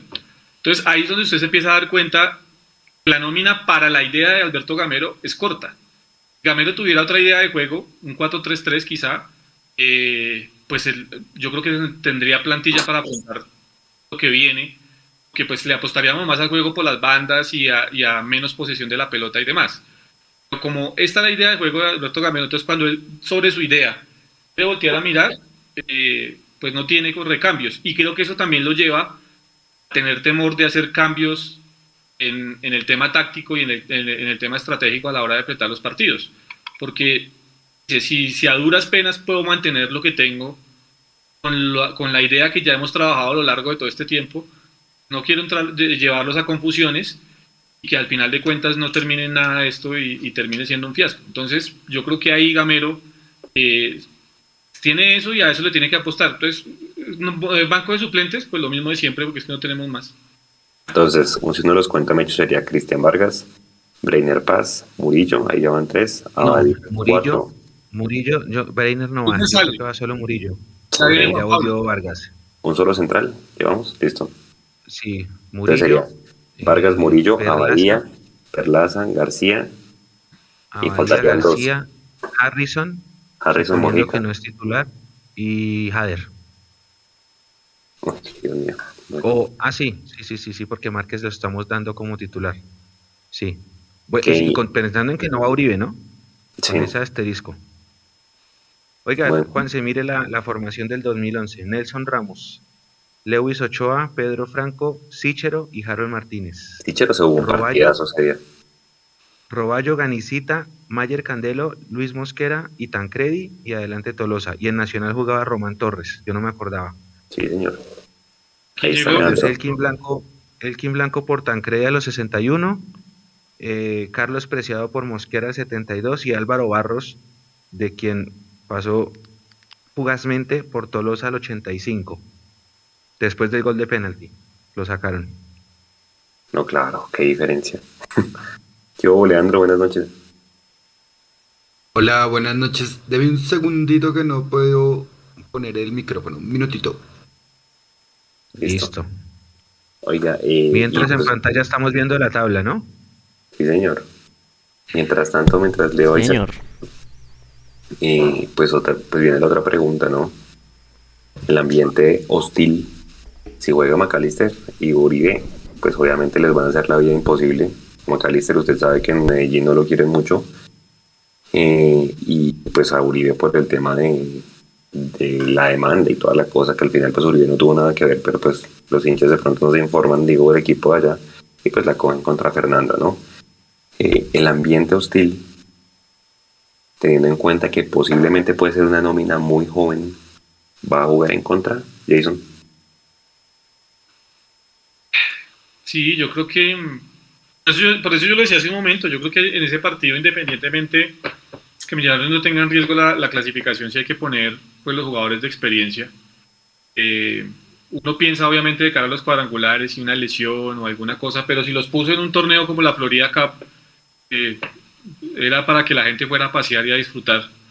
Pues ¿por qué no ponerlo en un partido en donde realmente significa mal que bien puntos en la tabla de la reclasificación? Significa pues eh, el honor del hincha también, porque es que yo creo que en en algún momento, yo vuelvo a decirlo, yo creo que para el cuerpo técnico y para los dirigentes eso es lo que menos deben haber pensado en la última semana, el honor del hincha, porque eso al final de cuentas eh, termina saliendo de esa flote si se gana el partido o si se pierde de mala manera, que salen a, pedir disculpas eh, o a ofrecer disculpas al hincha. Yo creo que sí es importante poner los hombres de experiencia, por eso yo digo, me asusta la idea de que no esté McAllister, porque primero se desbarata mucho el circuito de juego de Millonarios y segundo quedamos con un plantel demasiado juvenil de frente de ataque y eso la verdad me preocupa bastante. Con esa alternativa ahora sí, Leandro, que plantea Jason, que yo le planteaba, eh, un ambiente hostil, 100% de aforo eh, en Medellín y toda la cosa, y pues un equipo que relativamente pues va a ser muy joven, ¿no? Porque si McAllister no va y Uribe que también está golpeado, pues nos podría jugar en contra. ¿Usted cómo lo ve? Buenas noches para todos, espero que estén muy bien, se cuiden de la gente que no usa tapabocas, que Dios mío, o sea, esto es insos, o sea, la pandemia va a durar hasta que la gente eh, quiera. Pero bueno, o sea, no, no, obliguen, no obliguen, no obliguen pues a los que no quieran vacunar, listo, no hay ningún problema. Pero pónganse el tapabocas al menos, sean respetuosos. Eh, ¿En qué familia vamos? Porque pues entre medio, obviamente pues ahí por encima un saludo para todos, para, para Nico que está ahí detrás, Juanse, Jason, Mechu. ¿En qué familia vamos? Discúlpeme. vamos, no. ¿En Medellín? ¿Ya estamos en Medellín? En la familia, ah. en la familia Girardot, vamos. la familia eh, lo primero, o bueno, pues sí, si lo puedo preguntar, es que yo al Mechu le pregunté hoy en Twitter, lastimosamente pues no me contestó. Eh, porque no lo he encontrado. No lo he encontrado, listo. Bueno, entonces vamos a suponer que no, ¿bien? Yo me acuerdo muy bien eh, algo que nuestro comandante Richard Páez dijo, y es que para él jugar, creo que ya lo he dicho acá, para él jugar contra Nacional, para Richard Páez, jugar como contra es jugar como contra Huila o contra Real Cartagena. Lo, la pregunta que le hice al Mechu, pues para que la, toda la gente tenga contexto, es eh, si eso lo dijo justamente antes de la última victoria que Millonarios tuvo en Medellín. Entonces, pues todavía no lo sabemos, yo todavía no he podido encontrar la declaración y, la fecha de eso, pero, pero bueno. Segundo, ambiente hostil. Eh, está bien hostil el community manager de Nacional. Bastante. Eh, eh, sale, pues, pues si quieren lo pueden mostrar. Creo que es la. Está bien. Creo que es la, es ella. Pues, pues de, me, me, parece está bien, ¿no? No, se le da demasiada importancia a cosas que no, no tienen nada que ver. O sea, sí, pues me, da igual. O sea, cancherear porque Harlan hace así, entonces ellos se van a acordar de un 8-0, de 8 goles que le metieron a Millonarios. Pues no sé si se equipara. a ellos. Sí, exacto, o sea, sí, no, mire, mire, sí, ahí es, en este momento, en ese momento es cuando uno tiene que decir, ah, sí, vamos a hacer el top 8, bueno, hagamos el top 8 de aquella tarde, noche del 92, y entonces le ponen el video de los 8 goles de Cruzeiro, ¿sí? Cosas, claro, cositas pequeñitas, varias, sí, está bien, está bien, hagan el ridículo, está bien. ¿Se acuerdan, ¿se acuerda que hace unos años, hace unos años, cuando le ganamos la Superliga, ¿Se acuerda que, que, Millonarios puso en el, en el camerino las camisetas de la fecha, el 7, 2 y 18? Y aquí todo listo en nuestro camerino y le puso la fecha 7, la, la camiseta 7, que era creo que Iron, eh, 2 y 18. Y todo sí. listo para nuestro camerino y todo el mundo vio eso y uy, sí, qué gran detalle del CM que se acordó de que le ganó. Pues, pues bueno, no, no, de pronto pues, pues está bien que yo, yo lo vi, obviamente no le va a dar retweet ni nada de esas vainas, pues, pues está bien que le metan picante. Eh, el equipo de ellos habla por sí mismo, pues el rendimiento de ellos en las últimas fechas, como también el rendimiento de Millonarios habla por sí en las últimas fechas. Eh, um, insisto, a mí me parece que se le dan demasiadas, demasiada importancia a muchas cosas que no la tienen. Eh, me parece, yo siempre lo voy a repetir, para mí Atlético Nacional es un equipo pequeño que se ganó una Copa Libertadores o muchas copas. Entonces, pues eso es mi visión. Si ustedes no están de acuerdo, yo creo que parte, parte de hacerle el juego de la importancia requiere que la contraparte crea que ellos son importantes. Y pues a mí me parece que no son tan importantes. ¿Cómo así que McAllister y Uribe no van? ¿Eso es verdad? ¿Estaba escuchando bien? Sí, señor. Eh, Uribe, No se sabe, están en duda. Uribe, tuvo, Ah. Uribe tuvo un choque con Juan Camilo García en un entrenamiento y tiene un tobillo inflamado. Y Ah. Macalister está haciendo trabajo no, al, no a la par en términos de exigencia física porque lo quieren guardar. Entonces hay la posibilidad, Leo, de que no vayan. Y pues planteamos el tema de un equipo bastante juvenil donde el más experimentado sería Giraldo. Y, yo y pues Jason planteaba la alternativa de pues, Mojica. Por más de que no esté en buen nivel, pues mándelo a jugar. ¿Cómo lo ves tú? No, yo, pues, empezando, ¿ya los jóvenes de Millonarios se recuperaron del masazo de esta semana mediático o, o nada? Eh, Pide, pide que ya vamos para allá. Ah, ya vamos, para ya. allá, Ah, bueno, perdón. Usted llegó Como decía Cantinflas, no se me adelante, pero tampoco se me atrase. Exacto. Listo. venga. Dele, dele. Señor. No, no, No, no, diré. no, entonces, entonces esperar a, a que el profe Gamero pues, pues tenga, se le ilumine la vara, yo creo que uno de 12, si no estoy mal, creo que uno de 12 pues también habla por sí mismo. Eh, creo que alguien lo había dicho, eh, Millonarios y la selección Colombia se dan la mano porque tanto Colombia como Millonarios en este momento pues eh, van a sus Conservan fases siguientes y conservan el puesto, entonces así que por ahora eh, tranquilos, sé que a la gente le intranquiliza eso, pero pues también hay que llamar a la calma porque este Millonarios es fiable y de lo que vamos a hablar más adelante puede ser un aliciente o puede ser un problema. Entonces pues ahorita lo hablamos. Pero le pongo al día, Leo. Es Y era, importante. dele, dele, Mecho. No, no, es importante poner de pronto a la gente en contexto, a los, sobre todo a los más jóvenes. Así. ¿Qué fue lo que pasa? Pues Millos perdió 8-0 amistoso contra el Real Madrid en el 2012, que hizo gol Kaká con las nalgas y que entonces eso lo transmitió eh, a televisión nacional, entonces fue una vergüenza y no sé qué, y bla, bla, bla, y entonces todos los rivales por eso recuerdan el 8-0 todo el tiempo. Insisto, fue un amistoso, fue un amistoso, ¿sí? Pero entonces el año 92, eh, esto es para que los, los jóvenes no se, dejen, no se la dejen montar o, o- o tengan como eh, defenderse del bullying si les hacen bullying en los colegios y en las universidades. En el año 92 Nacional jugaba la Supercopa, que era un torneo que se organizó por Conmebol para los ganadores de Copa Libertadores, y en ese, en ese torneo Nacional en un partido oficial perdió 8-0 con Cruzeiro. La fecha de ese partido fue el 15 de octubre del 92. Eh, fue en el Mineirao y el arquero de Nacional de esa goleada era Omar Franco, campeón con Millonarios en 1988. Eso es cuando un hincha de Nacional les diga que los 8-0 y que 8 narios y que no sé qué, ustedes simplemente van a YouTube, buscan Cruzeiro 8 Nacional 0, pegan el link y le dice, eh, amigo, eh, ¿quieres enterarte de 8 goles en un partido oficial? Toma, mira estos. Y ahí salen todos, todos, ahí está. Renato Gaucho hizo 5, ahí están los 8 goles. Entonces, para que las, las pequeñas generaciones lo entiendan. Oiga, Leo, para, para ponerlo al día, me hecho así una pregunta interesante. Pues yo les decía, venga, con cabeza fría, porque nosotros le dedicamos un montón de tiempo en el tercer tiempo con Eduardo y María Paula. Pues hombre, aquí obedece ese, esos 11 puntos perdidos que hace que el Junior, que no está jugando bien, pero pues está a 6 puntos de nosotros en la reclasificación, me hecho plantear varias alternativas. A, nos relajamos. B, llegamos al tope de rendimiento y empezamos la curva descendente. C, eh, no sé, la nómina se quedó corta y ya los rivales saben a qué jugamos o qué puede pasar ahí, porque esa curva tan descendente o ese mal nivel que presenta el equipo que tiene en duda tanta gente, ¿cuál es su teoría al respecto? Uy, pues fuerte, pero vamos a darle un plan D. ¿Sí? No, todas las anteriores, porque pues esa sería, la solución como más rápida a los interrogantes.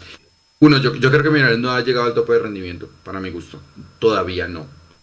Eh, y no creo que la, la nómina haya dado todo. Dos, no es que los demás jueguen mejor que Millonarios, pero sí sacan mejores resultados que Millonarios. Pues ahí está la muestra del Junior. Y al otro interrogante, yo por lo menos opino, pienso, que hay que sumarle una D. Y esa D se llama... Hay cosas dentro del camerino que los jugadores hablan, pero no hacen. Bien. Y ese tipo de cosas o de careos o vamos a hacer un protagonista de novela entre jugadores de millonarios, pues se tiene que hacer entre todos. Porque es que no es una cuestión solamente de la autocrítica porque se pierden tantos puntos. Y tampoco creo que Millonarios juegue mal, como lo he venido sosteniendo pues hace muchísimo tiempo. Hay cosas de la interna de los jugadores, ya sean grandes o sean pequeños, que no están funcionando. Es decir, Millonarios en este momento no tiene problemas serios, pero tiene problemas que sí tiene que solucionar. Porque tanto los pequeños como los grandes son los que se tienen que decir, estamos, ahorita que venga Mecho le voy a decir esa palabra, estamos desenfocados. Bien. Y cuando usted quiere hacer un equipo ganador, ¿usted qué tiene que hacer? Pues los jugadores, el cuerpo técnico, absolutamente todos, vea ya que llegó Mechu, le, le, eh, le digo la palabra, la variable de es que están desenfocados. ¿Cómo así desenfocados? Hay cosas, hay ruidos que están alterando la armonía del equipo, pero no es la armonía del equipo como le pasó a Pinto.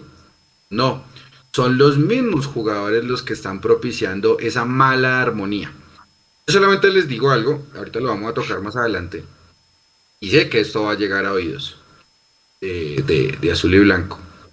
Yo creo cuando uno juega con un equipo de fútbol o está dentro de un equipo de fútbol, primero usted es una persona pública y segundo, no crea, de verdad no crea que usted vive solo en esta ciudad.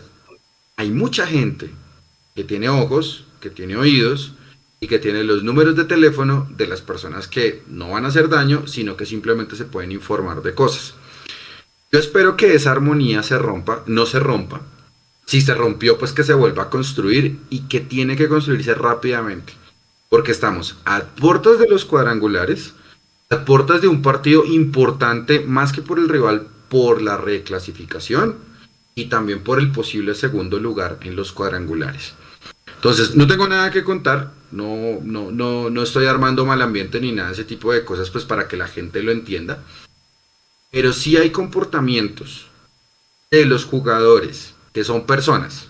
Más bien, hay comportamientos de las personas que son jugadores de millonarios que sí están alterando el buen equilibrio.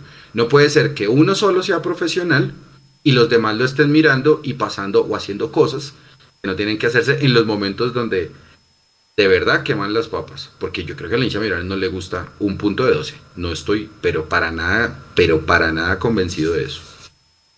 Pues bueno, entremos al tema. El tema pues que es harto de tocar porque uno dice, bueno, pasemos la página y no pasa nada, pero pues eh, este tipo de cosas, digamos, externas al, al, tema deportivo, pues hombre, muchas veces terminan influyendo. Y si no, pues pregúntenle al, al, al, al Illo y, y, al, y equipo de 2014, ¿no? Que pues ya todo el mundo sabe qué pasó. Eh, hay gente que dice, Mechu Jason, que de pronto están mal rodeados, el hecho de tener las redes en esta época de pronto puede influir mucho más. Yo digo, hombre, menos mal Mechu, Jason, Leandro, en los noventas y en la primera década de los 2000 no habían redes, porque ustedes saben de qué les estoy hablando y la gente que nos ve saben qué pasaba en esas épocas. Sí, la taberna, la taberna bávara, por ejemplo. exacto, y nos vamos más atrás y la finca de Pacho, bueno, todo, ese tipo de cosas. Eh, pero bueno, ¿Cuál es su opinión, Jason, ahí, eh, con respecto para arrancar con usted? Eh, ¿Esto influye o no influye negativamente? Ya pasemos la página y ya, ya está. Es que, es que, Juanse, a mí me queda muy difícil hablar carta blanca sin saber realmente el contexto de todo. Que lo que, lo que nos han dicho eh, más periodistas que llevan bastante tiempo en esto y que deberían hacerlo de, de una manera más rigurosa y no al estilo Barbarita, eh, pues es que dos jugadores de Millonarios que viven en un mismo apartamento se fueron de fiesta. Yo hasta ahí no veo nada raro. ¿Entienden? Porque es que eh, pues ustedes pueden terminar el programa ahorita e irse de fiesta. No por eso Mechu deja de ser el director de Mundomillos, no por eso Leo eh, va a dejar de recibir clientes en su negocio y no por eso Juanse mañana va a estar sin trabajo. No, creo que en ese orden de ideas está bien.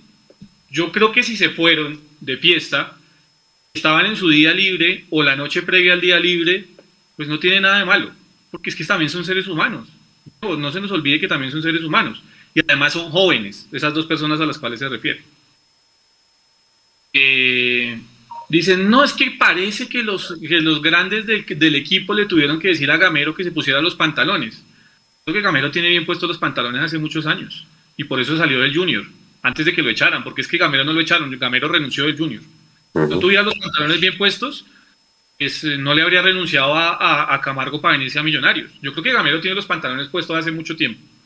O para que tengan que ir otros jugadores a decirle a Gamero que tiene que frenar la guachafita, como lo quiso ver, voy a decir el nombre Andrés Maroco, que me parece que de rigor poco. Eh, y tratando de incendiar previo a un clásico las vainas, ¿no? Y entonces Faustino Asprilla diciendo que lo que estaba diciendo Marocco era gravísimo. Gravísimo hoy cuando cogió a bala a los compañeros, por ejemplo. Eso sí era grave. Sí, pero, pero que dos muchachos se vayan de fiesta sin saber realmente el contexto, porque es que yo no lo sé. O sea, a mí me parece que hubo una falta si se fueron de fiesta en una, en una concentración. Ahí hay una falta. Me parece que podría haber una falta si llegaron tarde a un entrenamiento. Hay una falta, estoy de acuerdo con eso. Es que eso no lo sabemos. Lo que sabemos es que se fueron de fiesta, pero si se fueron de fiesta al día de descanso, ¿qué de malo tiene que se hayan ido de fiesta al día de descanso? Tiene ningún, ahora, lo que yo sí voy, y estoy de acuerdo con usted, Juanse, es el llamado a ellos, porque yo lo he dicho, yo temo mucho que Emerson Rodríguez pase a ser un caso Cristian huérfano, es que se tienen que rodear mejor. Se tienen que rodear mejor desde la persona que lo representa hasta las personas con las cuales conviven.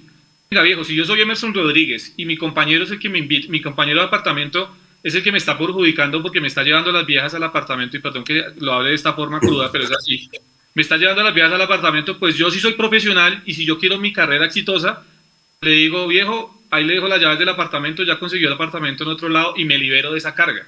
¿Sí? Se tienen que empezar a tomar decisiones y, rodearse mejor.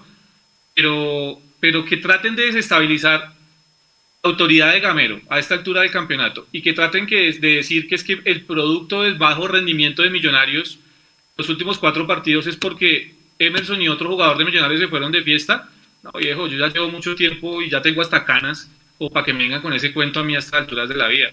Eh, hay que tomar correctivos, se tomaron. Pues ya dejémoslo ahí, o sea, mejor dicho, esto pasa en todo lado. O si no, pregúntenle a James con el grupito que armaron en Miami para que echaran a Kovacic de, al técnico croata del Valle del La fiera de la noche, la, bestia de la fiesta. Estamos hablando de estrellas, de estrellas de fútbol. No le va a pasar a dos pelados que vienen de abajo como los de Millonarios. No, hay que rectificar, cabeza en alto y para adelante. Y no hay que darle tanto bombo al tema porque realmente. Y, Juanse, pero, pero, hay un, para mí, hay un problema. Eh, para mí, el único problema, a pesar de que no es mi dinero, no es mi inversión, nada que ver. Creo que si nosotros queremos ver triunfar a esos chicos, los primeros que los tienen que cuidar son eh, los jefes, ¿no? No Gamero el que le paga el sueldo, porque es que también Gamero hace parte de un grupo de trabajo deportivo.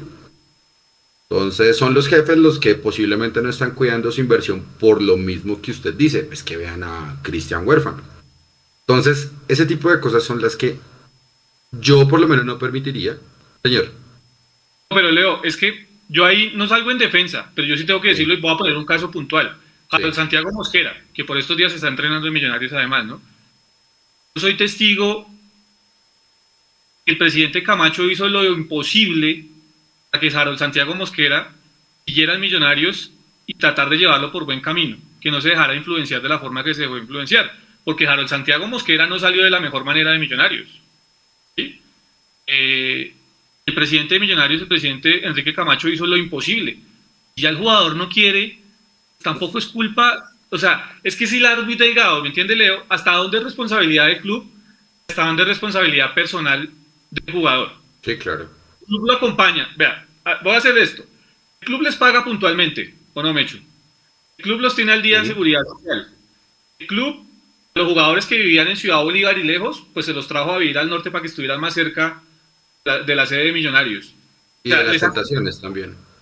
Pero, pero, pero, pero, por eso le digo, está en usted a ver qué es bueno para usted y qué es malo. Si usted quiere una carrera exitosa, Viejo, usted se retira de las tentaciones. Lo decía Marcelo Bielsa cuando estaban, cuando estaban en el Olympique de Marsella.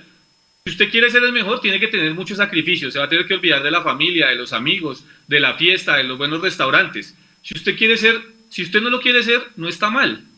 Simplemente hágalo. Es una decisión personal. Es como el cuento cuando dicen, pero es que Falcao, ¿cómo se le ocurre irse para el, para el fútbol de Turquía? Viejo, ¿y nosotros quiénes somos para decirle a Falcao dónde tiene que jugar? Una decisión personal. Ok.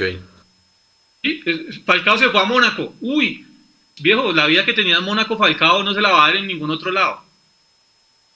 Es una decisión de vida de él y de su familia. Entonces yo vuelvo a entender, yo vuelvo al tema. Si los jugadores no quieren triunfar, problema de ellos. pero, también del equipo. porque Millonarios también está haciendo una, pero también del equipo, porque Millonarios también está haciendo una inversión que espera retornar. Lo digo solamente por el, Ah, por el plan económico. sí. Ah, por eso. aspecto sí estoy de ahí la parte personal de lo que hagan los jugadores, los directivos y todas las personas, eso sí me tiene sin cuidado, o sea, no, no, no, no me molesta, ¿sí? Porque pues yo también soy humano y yo también me tomo mis cervezas y mis aguardientes. Entonces. ¿En serio? eh, sí, claro, harto. harto. Usted sabe, Mechu. Usted sabe dónde encontrarme. Es que Bueno. lo que... Dele, dele, Leo. no, no, no, que me, Mechu iba a hablar. Es que entiendo, No, no, Mechu. no, no. Eh, Mechu, una pregunta. Entiendo, Mechu, una pregunta. Eso fue, entiendo, por donde se armó todo el borolo, es que fue antes del entrenamiento y no fue precisamente en el día libre. O sea, eso es lo que... Eso está Yo, confirmado, la verdad, Es que la eso lo verdad, la verdad, yo lo único que yo he visto son rumores, rumores Sí. y que este dice que no sé qué y el otro dice no sé qué y entonces que es que están peleando y que hay tres bandos en los jugadores y que entonces el profe les dijo cosas y que por eso no lo convocaron a Emerson y que entonces están ahí eh, indisciplinados los jóvenes y no sé La qué. selección del Pero 98. todo lo que yo escucho son rumores. Yo, yo, yo, la verdad que yo, que yo no tengo sí. conocimiento de, de causa de qué fue lo que pasó, ¿no? Porque por ahí alguien dijo, no, no sé dónde yo escuché o leí que, que es que era la noche antes de la concentración, entonces que la noche antes de la concentración era imperdonable, o sea que se pueda tomar un trago la noche anterior a esa, pero que esa no.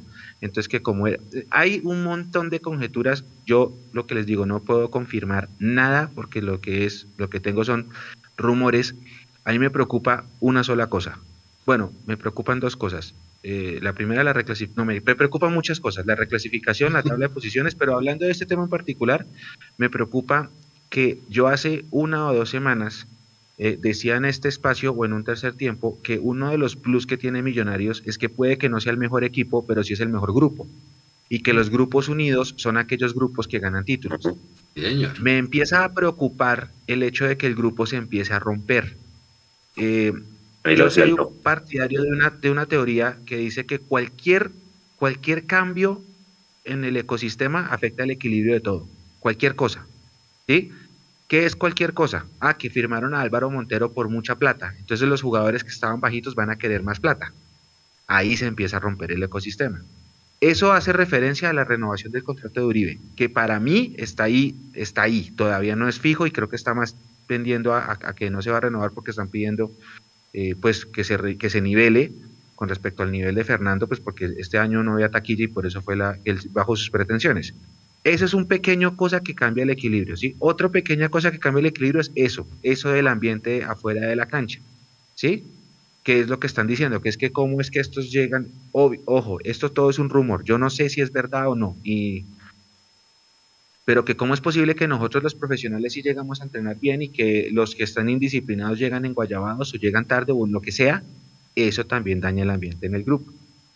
Eh, a eso le tengo yo miedo, porque nosotros pueda que no tengamos la mejor nómina, pero sí tenemos un grupo muy unido, muy bonito, que el profe ha sabido llevar muy bien, catapultado por aquel triunfo sobre Santa Fe, eh, al que le han consentido y, y hay camaradería. eh, no sé si todavía se haga eso, pero se, en, en Millonarios desayunan todos todos los días. O sea, se les pide a los jugadores que lleguen más temprano para desayunar en familia todos. Y cada día dos o tres jugadores compran el desayuno de todo el grupo y ese tipo de cosas. Y lo que contaba Gustavo Serpa de que hacen asados con los directivos. A mí me preocupa que se rompa ese ambiente del grupo. Eso es lo que me preocupa. Y con respecto a lo que ustedes decían, claro, menos mal, es que los jugadores, y esto, esto no es el jugador, eso es cualquier, cualquier persona, ¿sí? Porque yo creo que todos nosotros, los cuatro que estamos acá, Nico es un poquito más juicioso, em, los, los cuatro que estamos acá, eh, alguna vez, alguna vez hemos tomado La una noche antes de una jornada laboral. Usted es el rey, usted, ¿Sí o es, el- no? usted es la bestia de la noche, Nico. Digo, alguna vez nosotros también nos tomamos unos tragos antes de una jornada laboral y de pronto llegamos tarde o de pronto llegamos con tu- lo que sea, ¿sí? Esto, esto de, de- de- de- de- que mencionaban ahorita ustedes es que eso no aplica solo para el futbolista, eso aplica para cualquier persona en cualquier profesión, para cualquier profesional. ¿Por qué? Porque es que lo que ustedes decían, antes no había redes sociales. Ahorita sí, ahorita si yo me emborracho en pública. Y yo, si yo me emborracho, yo, No, yo no yo, Mecho, un niño ¿se imagina normal, Mecho yo me emborracho en un bar, me boletean en redes sociales. Todo, es que eso, a cualquiera de nosotros cuatro. Eso no existía ya, pero más juicioso. ya no Pero es que las redes sociales, las redes sociales no existían. Entonces, mire, En la, decían, decían, aquí está conectado, no sé si están conectados, eh, decían que eh, en el 2007-8 el jugador eh, que más llegaba indisciplinado, borracho, era Gerardo Bedoya. Pero Gerardo Bedoya era el que el domingo más rendía. Entonces, ¿quién decía algo? Nada. Nada, yo digo, a mí me importa un carajo lo que haga el jugador después de la, su jornada de entrenamiento. A mí lo que me importa es que entrene juicioso y que el día del partido la rompa. Si después del partido se va a emborrachar, ah, emborrachese. Pero, pero desde que la rompa en la cancha, y ojo, y ojo, porque hay que cuidarse primero de eso. Ahora, ahorita todo el mundo está con un celular grabando, mirando. Usted está, usted está muy doctor Peláez, Mechu es que hay que cuidarse mucho. Y, no solamente es el jugador, es nosotros. nosotros no, no, no, no, le digo, qué pena Jason que le tira el bueno. Lo digo por eso, sino, ah, no, fresco. Eso se no pasa nada. Rinde el día del partido. Sí, yo sé, Jason, no me vaya a chistar, por favor, porque sí, o sea, tiene toda la razón. Pero espere, me asaltó, me asaltó una duda. ¿Los jugadores pagan el desayuno?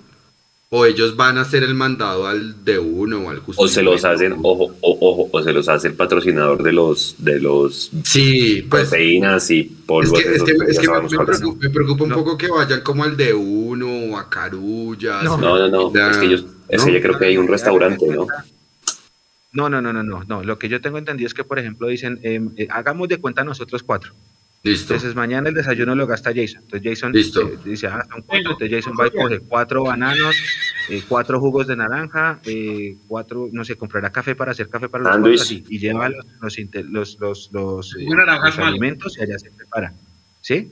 El otro día me toca a mí, entonces, ah, ¿qué, qué, qué, qué, se come? No sé, nutricionista, ¿qué se come? Manzana y banano, listo, tan zanahoria, tan, no sé qué, lo que sea, cereal, no sé, lo que sea, pero entonces eso cada uno lleva, cada, cada día, creo que le toca. ¿Con, ¿Cornflakes o Choco Crispies? Oh. No, no, sé. Pero debe ser cornflakes porque es el, el, el, que sí es verdaderamente fibra, ¿no? Sí, claro. No, hola. ¿Yo todavía creen eso, Mechu? No. Y es que vea que todo eso... Sí, gracias, Nico. Claro, o sea, yo, yo me imagino que eso es granola con banano y leche tibia, pues no sé, alguna vaina. Ahora, muchachos, otra, otra cosa. Por ejemplo, pónganse a pensar, pónganse a pensar, no, no digamos nosotros Bogotá, pero una plaza como Barranquilla, que yo siempre pongo eso de excusa, o una, o, una plaza como Neiva, excusa no ejemplo, como Neiva. El jugador de fútbol, el, el, ser humano en Neiva, con el calor, va a echar pola. Es que usted imagínese usted qué hace en Neiva. qué, hace uno en Neiva? No, queda saludable, tome agua. ¿Qué hace uno en Neiva? O sea, ¿qué hace uno? No, se acaba el entrenamiento, tan 10 de la mañana con ese calor. ¿Qué hace uno en Neiva? No tiene nada que hacer. Los hijos están en el colegio. Ahora, si, el jugador quiere, si el jugador quiere tomarse sus tragos, que está en todos, pues que finalmente es un ser humano que no debería, por lo que ustedes dijeron de que uno tiene que cuidar su carrera uno mismo. Eh, hombre, hágalo en su casa y, hágalo sin, sin, sin dar papaya. Es que si uno se expone lo que les digo, todo el mundo es un policía de red social ahora. Todo el mundo. Entonces, no se expongan. Qué peligro las historias de Instagram, en serio. Las historias de Instagram son un peligro. Al, otro día uno se levanta, uno se levanta después de un partido tan, se levanta uno, abre los ojos, saca el celular y ¡pum! Esa vaina está llena de historias. Entonces uno empieza a mirar, la rumba, la rumba, la rumba, las botellas así de whisky, de conciertos. No, es conciertos uno tiene que cuidarse mucho de eso y más si eres una figura pública como un jugador de fútbol. Y, peor, cuando esas personas están detectadas y uno dice, uy, pasó el partido, vamos a buscar. Sí, y ahora pone, pone Juan Leonardo Morales el ejemplo de, de, de Dairo Moreno, que el problema de Dairo Moreno fue ese, que Lillo era tan permisivo con el grupo que en la última en el último partido pues ese mismo permisismo nos mató. ¿Por qué? Porque él venía con una cultura en Europa que cada jugador llega por aparte del estadio, nos vemos en el estadio para el para el, calentamiento y jugamos. Pero allá no está eso de las concentraciones. Es un tema cultural. Preguntaba ayer Candelo, eh, Lillo tenía todo menos permisividad con el grupo. Yo, por eso yo digo, o sea, nosotros no estemos acostumbrados a eso y nos cueste, es otro tema culturalmente. Culturalmente no estamos, exactamente. Pero entonces, vea, pero, entonces... no es permisivo decirle a usted, es que Leo, venga, usted es responsable. ¿Qué tal que a Leo, a Leo le dijera, venga, es que usted tiene que dormir aquí todas las noches para abrir mañana? Eh, o, o, Nico me dijera, si usted quiere estar en el live del jueves, tiene que venirse desde el martes para mi casa. No, ya usted sabe que tiene que estar en el live del jueves, pues usted se conecta el jueves juiciosito a la hora del live. No, no tiene que tener un policía detrás suyo para que usted se comporte bien un tema cultural y tendrán que sí, es cambiarlo. Cultural. Y entonces, ¿cómo hacemos? Y asimismo, asimismo, compañeros, ese tema cultural también está desde las divisiones menores. ¿Por qué? Porque muchas, muchos de esos niños que están haciendo su curso de divisiones menores, pues todos sabemos que no han terminado su educación. ¿Sí? Que ellos renuncian a su educación por cumplir el sueño de ser jugadores para comprarle la casa a la mamá. Entonces, eh, desde ahí también, porque es que formar un jugador no es enseñarle a pararse 4-2-3 o a perfilarse, no. Formar un jugador también tiene una parte mental y una parte psicológica importante que no yo creo que acá, si hay un equipo fuerte en eso, es fortaleza. No sé los demás. Pero la palabra de la boca. Lo pongo en duda. Es, pero es algo muy general del fútbol colombiano. Acuérdense que Navarro nos dijo hace ocho días. No, no, no sé si con los equipos, no sé si con los equipos a nivel nacional lo hagan. Una cosa es, Mechu, los equipos que juegan los nacionales, y otra cosa son las escuelas. Ahí es otro. Ah, claro, no. Exacto. Pero ¿a qué voy? Es, decir, nosotros, yo sé que, yo sé que Millonarios. Jason, espéreme, no, no lo escuché. Porque si usted no comienza, ¿me está escuchando? Sí. Sí, sí, sí. ahora sí. Ustedes no comienzan desde abajo, o sea, si usted como, como si usted realmente quiere formar personas y, y deportistas, si usted no comienza desde abajo, se fregó. Por eso yo digo, a veces los clubes pueden tener la fachada de que se está trabajando muy bien con las divisiones inferiores porque llegaron al torneo nacional sub-17 y sub-20. Y ahí es donde se empiezan a trabajar y empiezan a sacar pecho porque los resultados deportivos los avalan y de ahí empiezan a sacar pecho y a inventar un poco de cosas.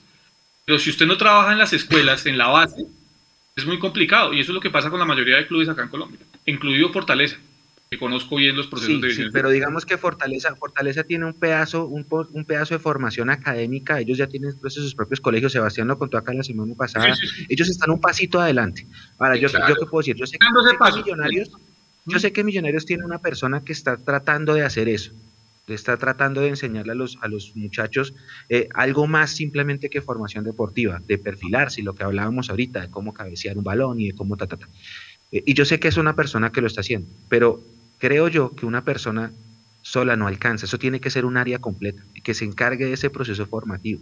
¿sí? Ejemplo, a mí me han contado, esto también es, me dijeron que eh, hay una persona que es Maca, que Maca es el que reúne a los pelados y les dice, venga muchachos, ustedes eh, empiecen a ahorrar para comprarse una casa, para comprarle eh, algo a sus papás, no sé qué, no se vayan a gastar todo en un carro, no se van a gastar, que él como que trata de orientarlos. Y eso es bacano porque es Maca, el jugador de experiencia, como el, papá que ha sabido llevar a todos estos canteranos que están llegando al equipo profesional. Pero Maca lo hace porque es Maca y porque le nace. Pero es que ese rol no debería ser de Maca, ese rol debería ser desde el mismo club, eh, no sé, un día a la semana, qué sé yo, sienten a los chinos, darle charlas, no sé, no sé qué se esté trabajando, pero sí es algo que es a nivel, insisto, es a nivel nacional, no es a nivel millonarios, que es una falencia, porque nos quedamos en eso. Y a diferencia de lo que hace River, bueno, en Argentina que sí tienen un montón de cantera que sí les colegio. Entonces ustedes pueden mirar, exacto, los clubes tienen colegios, tienen es, esa formación que yo aquí lo veo más por el lado de Fortaleza en ese sentido, que Fortaleza también está, ya tiene sus colegios, toda esa cosa. No sé si hay otra escuela que lo haga, no sé si Equidad lo hace. Equidad también tiene una infraestructura fuerte, no sé si lo hagan. Pero que sí sea el, el, como el mensaje. Eh, obviamente, el, jugador tiene que entender que es lo que ustedes decían, que si yo quiero ser famoso depende de primero de mí mismo, no de lo que me digan los demás pero pues también tiene que haber un acompañamiento, tiene que haber un acompañamiento porque esa es la diferencia. Eh, eh, voy a hacer una comparación absurda, Estados Unidos. En Estados Unidos los juveniles son chinos becados. Entonces de entrada al chino le dicen, ¿usted quiere, usted quiere jugar profesional? Listo, mijo, las notas, las notas. Si usted no me saca buenas notas, usted puede ser el mejor, pero usted no, me, usted no sale en, en el equipo titular el domingo. Y eso lo hacen en todas las disciplinas deportivas. Obviamente estamos a años luz de los Estados Unidos, pero es también hace, falta ese pedazo. Es, otra cultura. Pero venga, Leo, para, en Estados Unidos también hay, hay otra cosa que me, me, falta decir a mí. Eh, esto es una opinión muy personal. ¿Por qué? Pues porque yo veo mucho deporte gringo. Si está conectado Andrés García, que vive allá en Estados Unidos, bueno. Eh, en Estados Unidos, si un jugador eh, se toma unos tragos y la policía lo encuentra en la, en la, lo multa, pues obviamente todo se vuelve noticia. ¿sí? El jugador Leandro Melo estuvo, lo, lo encontraron con tragos, le hicieron prueba de alcoholemia, sacó no sé cuánto, eh, le van a poner una multa no sé qué. Al otro día, al otro día, al otro día el equipo saca un comunicado eh, la organización, eh, no sé qué, informa que Leandro Melo ha sido separado del grupo por dos semanas y no va a poder jugar los próximos partidos por indisciplina interna.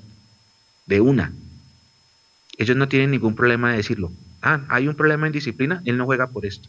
Ah, bueno, no juega, ya la gente sabe, no juega. Eh, pero acá no.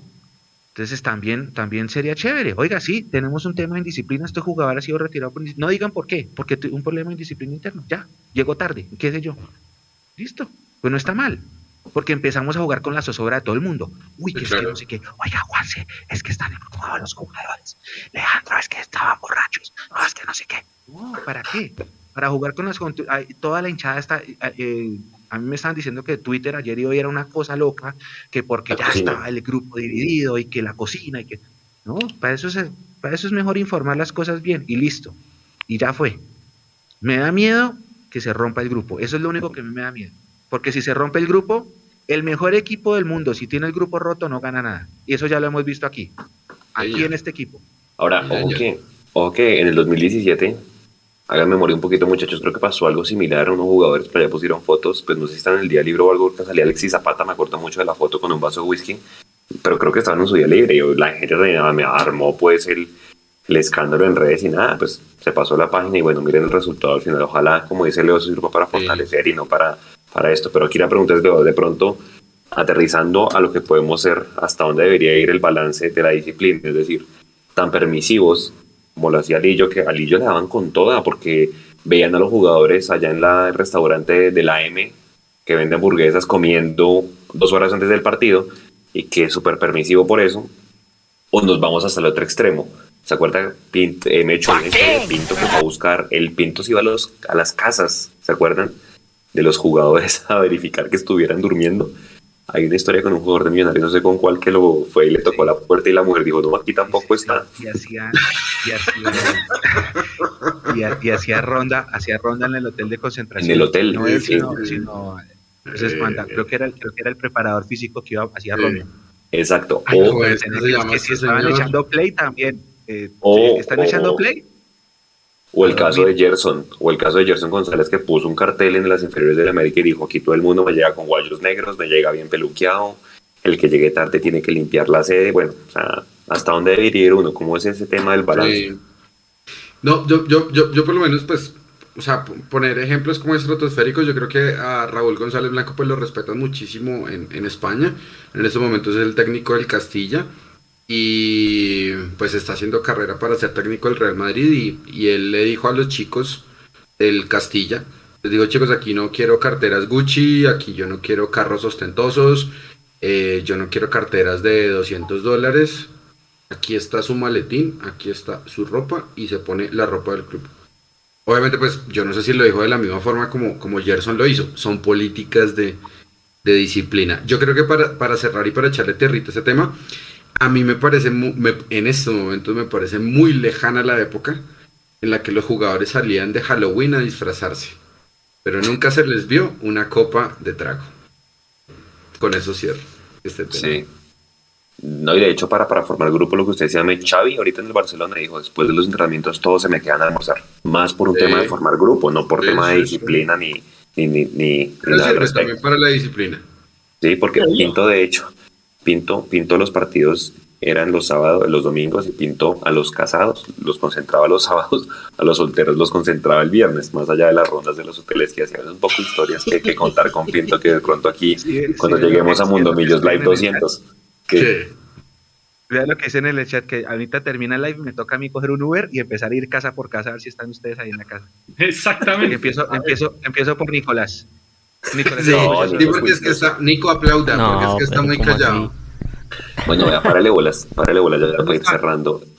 Nico, yo le mandé unas fotos, vamos a empezar a repasar porque vean muchachos, si tenemos una deuda pendiente, yo sé que todos los torneos son distintos y vaya sacándola, Nico, es que a Millos no le ha ido bien en los cuadrangulares, a excepción de los del 2012. Entonces sacamos un recuento, muchachos, de cómo le ha ido a Millonarios en torneos cortos, cuando hay cuadrangulares, no cuando hay playoffs.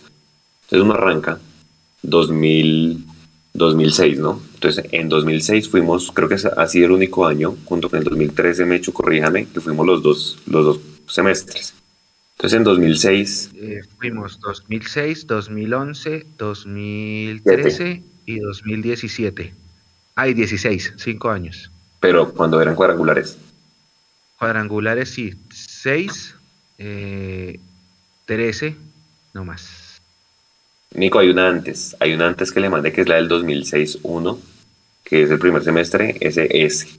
Entonces, me muchachos, ese equipo lo dirigía Prince, que fue, creo que la, ha sido la campaña más, más floja. Entramos sextos con 29 puntos y nos tocó, vea con quién, nos tocó con Nacional, Cúcuta Deportivo y Deportivo Pasto. Ahí no nos fue muy bien, ahí pasa el Pasto, es finalista, y creo que es campeón ese año, ¿no, Mechu? Contra el Cali. Sí, es campeón Pasto. Millonarios es el único equipo que le gana a Pasto, con el que Pasto no pierde. Le ganamos acá y le empatamos allá. Estábamos ya en pleno mundial, en esas épocas, en el mundial de Alemania. De Alemania. Eh, hay un partido que le ganamos al Pasto, un golazo de Fernández, pero obviamente el estadio estaba vacío porque estábamos en pleno mundial y el partido lo programaron como a las 2 de la 3 de la tarde y jugaba algún partido se jugaba a la 1 de la tarde ese mundial. Eh, Nacional nos ganó los dos partidos y en ese cuadrangular fue la primera vez de nuestra era del nuevo milenio que eh, por decisión del, del presidente de la época que era Juan Carlos López, él decidió no meter hinchada de Nacional, echada visitante. Esa fue la primera vez, porque acuérdese que al principio del, finales de los 90, principios de los 2000 SSS, el campín se dividía en dos. Sí, claro. la mitad norte era azul, la mitad sur era verde o roja o lo que sea, entonces Nacional se daba el lujo de acá en Bogotá llenar medio estadio. Y en ese partido, el presidente López dijo, para este partido sin hinchada visitante. Ahí empezó todo. Hoy es una realidad, pero esa fue la primera vez. Ese día perdimos con Nacional 2-0, hizo gol Galván Rey, me acuerdo mucho, y con esa derrota quedamos eliminados. Afortunadamente Pasto le ganó a Nacional y lo eliminó también. Eh, Prince era el técnico, sí señor. Una campaña, sí, estuvo buena, estuvo marcada por, eh, ganamos en pues Bucaramanga ya con etcétera. El número mágico para ganar el cuadrangular, muchachos, está entre 10 y 13, más o menos, 13 puntos. Luego uno va al segundo semestre, llega Juan Carlos Osorio, que decían el entrenador, el profesor de educación física, Leandro. Y en ese, en ese cuadrangular íbamos bien contra el Cúcuta que dirige a Pinto. Acuérdense que también nos jugó contra el Medellín y contra el Huila. El Medellín, ese partido es muy recordado porque fue la pelea entre Baloyes y, y Bedoya, ¿se acuerdan? Un partido que ganamos al último minuto con un gol recontragónico.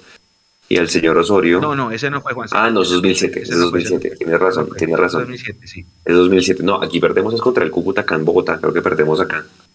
Y chao, o sea, ahí nos lo. Ahí, Ese, ese, ese de 2006-2, que ya es. A Prince sale como a mitad de torneo, llega Osorio, estaba Sangoy, ¿se acuerdan de Sangoy? Aston Sangoy, eh, claro. Ah, sí, señor. Sí. Última fecha, Millonarios Medellín en Medellín a las 3 de la ah, tarde. Sí, señor, a las 3. Y, esa, y ese partido que lo perdemos 4-0, entrevistamos a Siciliano y ahí sí les doy la palabra a ustedes para que ustedes expliquen qué pasó ese miércoles, porque se supone que fue un tema de, me paro porque no me han pagado. Pero ustedes... Por falta de pagos. No, fue eso, fue eso. Yo, yo Lo hablé, eso lo hablé en dos ocasiones con Siciliano y él me lo ratificó, efectivamente. Eh, fue un tema de que no hubo los pagos y pues se pararon, ¿no? Entonces por eso yo digo, eh, a veces también el tema profesional pasa a un segundo plano, y digo profesional porque pues ellos habían podido tener otro tipo de gloria, no solo lo económico, pero desafortunadamente López desde su llegada a Millonarios se manejó de esa manera. Era eh, el hombre del maletín, ¿no? López era el hombre del maletín, entonces, no muchachos, ganan este partido, que ustedes ganan este partido, entonces a final del partido yo les cancelo las dos quincenas que ustedes tienen que les eh, colgadas. Y, y, se acostumbró a eso. Y eso también le terminó pasando factura a Millonarios en la Sudamericana de la de 2007. Eh, mira que en algún momento me lo dijo a mí en un programa y es, y se me pararon en la mitad del partido contra la América de México, eh, me dijeron no salimos a jugar al segundo tiempo. Algunos de los referentes del equipo, no salimos a jugar al segundo tiempo porque simplemente no nos han pagado lo que nos habían prometido de premios. Eh, pues, al final llegó la plata y salieron, pero pues obviamente ya había una situación, pues obviamente marcó el camino de Millonarios en la Copa Suramericana frente a la, frente a la América. Entonces, eh, eso fue, digamos, el manejo que le dio López al equipo desde, que, desde su llegada. Eso le terminó jugando mal porque en una de esas también apostó todo lo que tenía, lo poquito que tenía Millonarios en un plantel que fue el del 2008, creo, Mechu, donde si Millonarios básicamente no salía campeón, quedaba en rines como literalmente quedamos en el 2008. A partir de ahí, pues ya sabemos toda la historia de lo que ha venido pasando con Millonarios. Pero vimos a López. Ahora, dos- 2007, que ese sí fue el que yo estaba nombrando, Pero, Osorio. Juanse, téngame, Señor. téngame un paréntesis porque de, si vamos a, a hacer una referencia a la última fecha, eh, en los dos torneos de 2006 Millos llegó a la última fecha dependiendo de sí mismo. Eh, ambos fueron contra el Pereira. Entonces, en el primer semestre empatamos 1-1 con un gol de Martín García sobre el final. Faltaban creo que 10, 8 minutos y con ese gol de Martín clasificamos, ya no dependíamos de ninguno. Sí llegábamos así medianamente con la calculadora, pero pues dependíamos de nosotros mismos. Y en el segundo semestre nosotros jugamos contra el Pereira la última fecha, con el empate entrábamos y el Pereira nos ganó 3-2.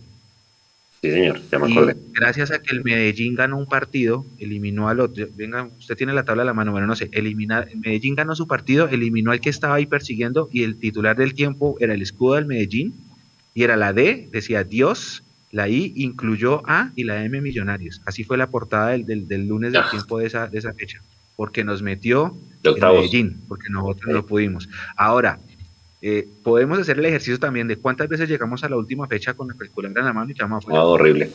No, horrible. Hacemos otro live completo de eso, Ah, bueno, porque nos ha ido por ejemplo.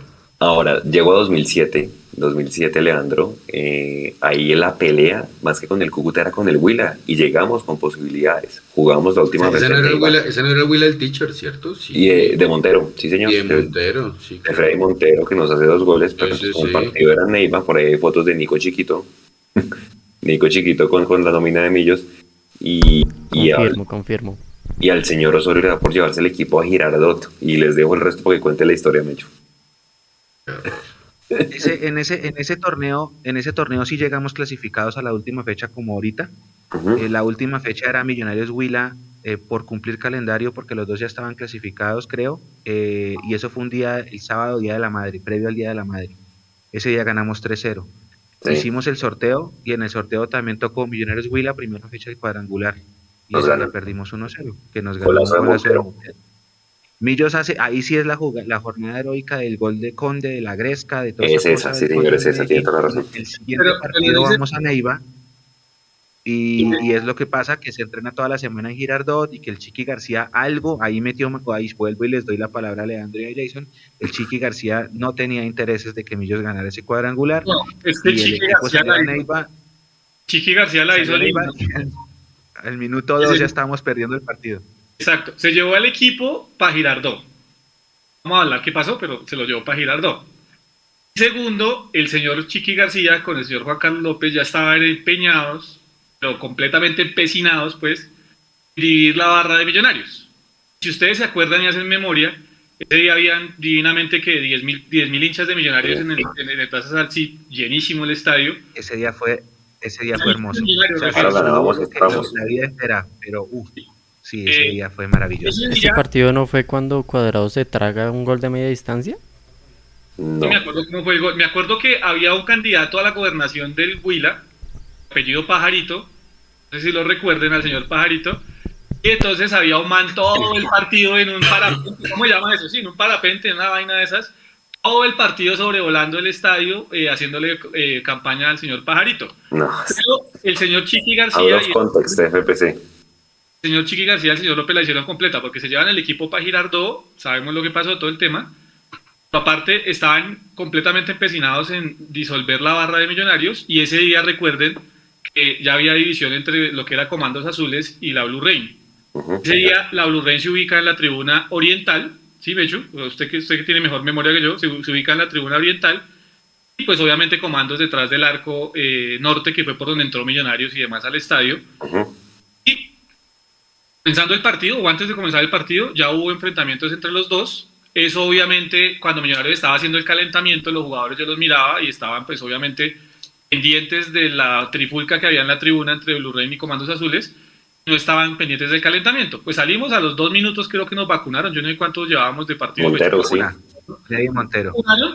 Y pues ya no volvimos nunca más a ese cuadrangular. Gracias a García y a López. Vuelvo a decir, tuvimos a López como, pre- como presidente de Millonarios. Por favor. Y bueno, Además que ¿qué lo, sigue? lo chistoso, lo chistoso del cuento es que nosotros, eh, no sé si Jason Leandro también, en bus de bus de hinchas, ¿no? Nos fuimos en bus de hinchas. Sí, yo Y también. entonces, fui- Se Yo me va- fui- se va- usted- Con esos tours, barra esos tours de, CTS, Sí, me sí, fui. sí, claro. Sí, yo me fui con Ah, CTS. ¿ustedes fue con CTS? No, nosotros nos fuimos con un, con un grupo ahí, que creo que se coordinó por internet, no me acuerdo. Nos fuimos y entonces eh, en, en esos tours, cuando uno va pasando por todos los pueblos, a uno lo reciben con piedra. Entonces, no sé si, si, si, ahorita pasó volviendo de Ibagué, creo. No También. les cuento el Entonces, papelón. los buses, los buses llegaron con los vidrios rotos, eso todo el mundo así en el pasillo arrodillado, con cortadas acá en los codos, creo que mi hermano tenía una herida por acá en el brazo. Eh, había una niña embarazada ese día, entonces la niña, "Ay, voy a perder a mi hijo, ¿qué hago? No sé qué. Y entonces todo el mundo, pero usted, ¿por qué viaja embarazada? Porque por mí yo es lo que sea, pero. Entonces, eso fue una locura. Y entonces llegamos al estadio, llegamos al estadio y pum, gol, gol de Montero a los dos minutos. Fue pucha, entonces, claro, ese calor, toda esa vaina así nos habían tenido ahí en el, en el antes del peaje, no, no hay ni un baño, no hay agua, no hay nada, no sé cuántas horas antes de entrar al partido, no sé qué. Y, bueno, eh, gol de Montero, pero perdimos 2-0 y devuélvase. Y de regreso, adivine, otra vez, pa, pa, pa, pa, pa, pa, los lle- eh, cogidos a piedra. Eh, una aventura extraordinaria ese, esa tarde. de- de Nació el, nació el niño de esa muchacha ya en Ibagué en vez de Bogotá. No, yo pobrecita. imagino, yo- no, no sé, yo imagino que, Nació que en sí, el Guamo. que sí nació. Nació en el Guamo. El pelado nació en el Guamo. De vuelta en el Guamo. No, es que ir a Neiva de verdad, Leo, era de las cosas. No sé si ahora, yo hace Sí. mucho que no voy a Neiva. Era de las cosas bravas. Aparte porque, Mecho, acuérdese que hay como unas escaleras para subir al estadio y al frente, cruzando la calle, había como una especie de balnearios. Yo no sé si eso todavía esté, pues de discotecas, pues balnearios. Y Qué linda sí, palabra, balneario. Usted salir acá. del estadio, Sí. salir del estadio y cruzar esa calle, papá, eso era sálvese quien pueda, porque la gente de los bares o de los balnearios, como se le llame a eso, literalmente con machetes, o sea, todo el que tenía camiseta de millonarios o algo azul llevaba su planazo porque pues no se podía meter a las tiendas, las tiendas de Pero- de- y a mí en ese viaje me pareció curioso porque salimos, bueno, el susto de los planazos, todo el cuento, nos metimos por unas cuadras y llegamos al bus donde estábamos, en el que nos habíamos venido, nos montamos al bus y había un cañito, el Mecho, no sé si usted lo recuerde, hay como un canal de agua muy cerca al estadio. Entonces teníamos que pasar por ese canal de agua pues para coger la vía ya para Bogotá. Eh, habían dos viejitos, es que me acuerdo, yo creo que veo el viejito y me acuerdo y le meto su cocotazo al viejito. Habían dos viejitos sentados, una mecedora haciendo esto, miren, estaban haciendo esto los dos viejitos. Nosotros pues habíamos cerrado las cortinas de, de los buses y todo, del, pues del bus pues para que no nos vieran. Pero algún inteligente se le dio por asomar la cabeza y el viejito dijo, esos son, esos son. De hecho, mano, ya están, esos son. Pues salieron todos los chinitos de, ¿cómo se llama la porra? Digo, la barra esta del, del, del, del Huila. ¿sí? La, El- la del barcinito, la del barcinito. Exacto, salieron ellos del canal de aguas. Haga cuenta el canal de aguas del Campín, eh, Le- Leo, ¿sí? Sí, Así. la canalización, el caño, Sí, como le llamen. Pues, Marica, no llegamos con ningún vidrio aquí a Bogotá, ¿no? Porque pues... No. eh, y la tragadera de moscos del pobre conductor Sí, era y pasada por- frío, obviamente. No, la tragadera de moscos por la carretera. Sí. No, Es, es una, es, una, es una, no sé, es una pregunta medio pendeja, pero, pero wow, o sea, que gente tan civilizada tener el balneario y un machete al lado. O sea, me, me- No. me parece, o sea, es, como si usted se sienta, o sea, Ahí. y depende, ¿no? O para que no pague la cuenta. Sí, no, no, no, ojalá fuera solo eso, o sea, la medida de aguardiente incluye un cuchillo Rambo y la botella de aguardiente un machete. Si usted pide la garrafa, pues hermano, o sea, pues sáquele la AK-47, no sé. No sé, esa, y la- esa y la del agua caliente en Ibagué, uy viejo, yo no sé la de no, eso es- no, hay, hay varias anécdotas para contar. Oiga, Nico, vamos entonces al 2011, ¿no? Llegamos al 2011. Ahí vamos en... Y el 2011, pues hombre, yo creo que pasamos porque tenía que ser para nosotros ese campeonato, porque es que perder los dos primeros partidos, eh, Y eso es, eso es terrible en un cuadrangular. eh, pero bueno, ahí estábamos jugando la Sudamericana, después se ilumina Juver Asprilla, sí, Juver Asprilla, Tancredi y Roballo en ese partido que le ganamos al Tolima 3-1 acá. Y pues por cosas de la vida empatamos 0-0 con el Junior eh, y con todos pegados al radio de qué es lo que pasaba en Pasto. Pasto pasó con los mismos puntos nuestros, pero pasamos por el famoso punto invisible, aspecto que ya no existe. Para los que preguntan, no hay punto invisible, ¿vale? Nico, si quiere póngase ahí la tabla para ver cómo quedamos en ese, el de la estrella 14. punto invisible, no hay punto invisible y hay que tener eso en cuenta. Y lo, lo digo hoy, hoy estamos a 20, ¿qué? 18. 18. Eh, lo digo hoy, pues, seguramente lo voy a volver a repetir la próxima semana que ya tengamos fechas rivales y demás y estemos en la previa del primer partido. 10 puntos no va a ser suficiente. No, toca nada más.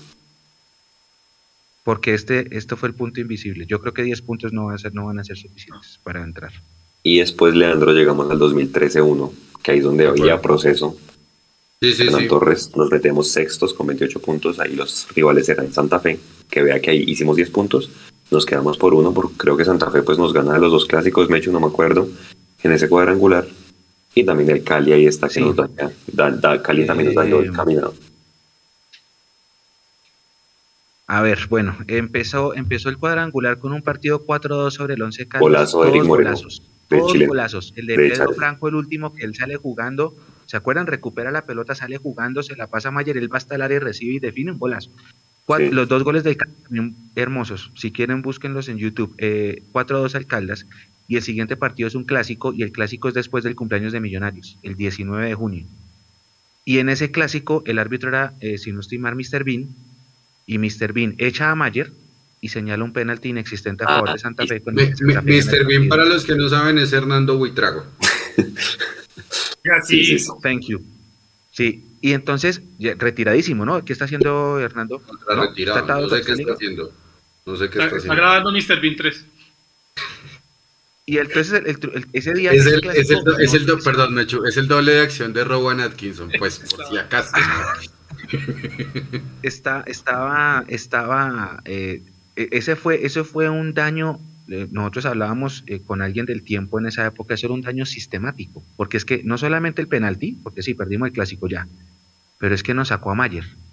Y nos sacó a Mayer creo que fueron dos fechas, y las siguientes dos fechas fueron contra el Cali, y como el Cali siempre es coco nuestro, ahí se sentenció la eliminación. Entonces Santa Fe estaba jugando Copa Libertadores, clasificó con dos fechas o una Fe. fecha de anticipación, con dos fechas de anticipación clasificó Santa Fe porque Santa Fe ganó todos sus, primeros partidos, si no estoy.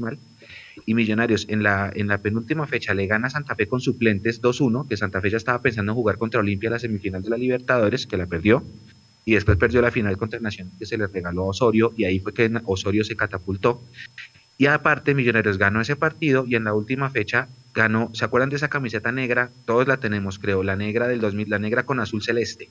Sí, sí. No. Millonarios solamente ganó un partido con esa camiseta y fue el Once Caldas en Manizales el 4 de julio. Lo tengo claro porque es el día de la independencia de los Estados Unidos. Ay, es mi 3-2. cumpleaños. Si tiene esa camiseta algún día me la muestra, por favor. Sí, No, pues yo tengo la de, la de hincha, ¿no? O sea, no, no la de Sí, pero no, ya se la muestro. fresco, no, ya se no. la muestro. Deme, deme cinco, ya se la No, muestro. no, fresco no, para después Eh, fresco.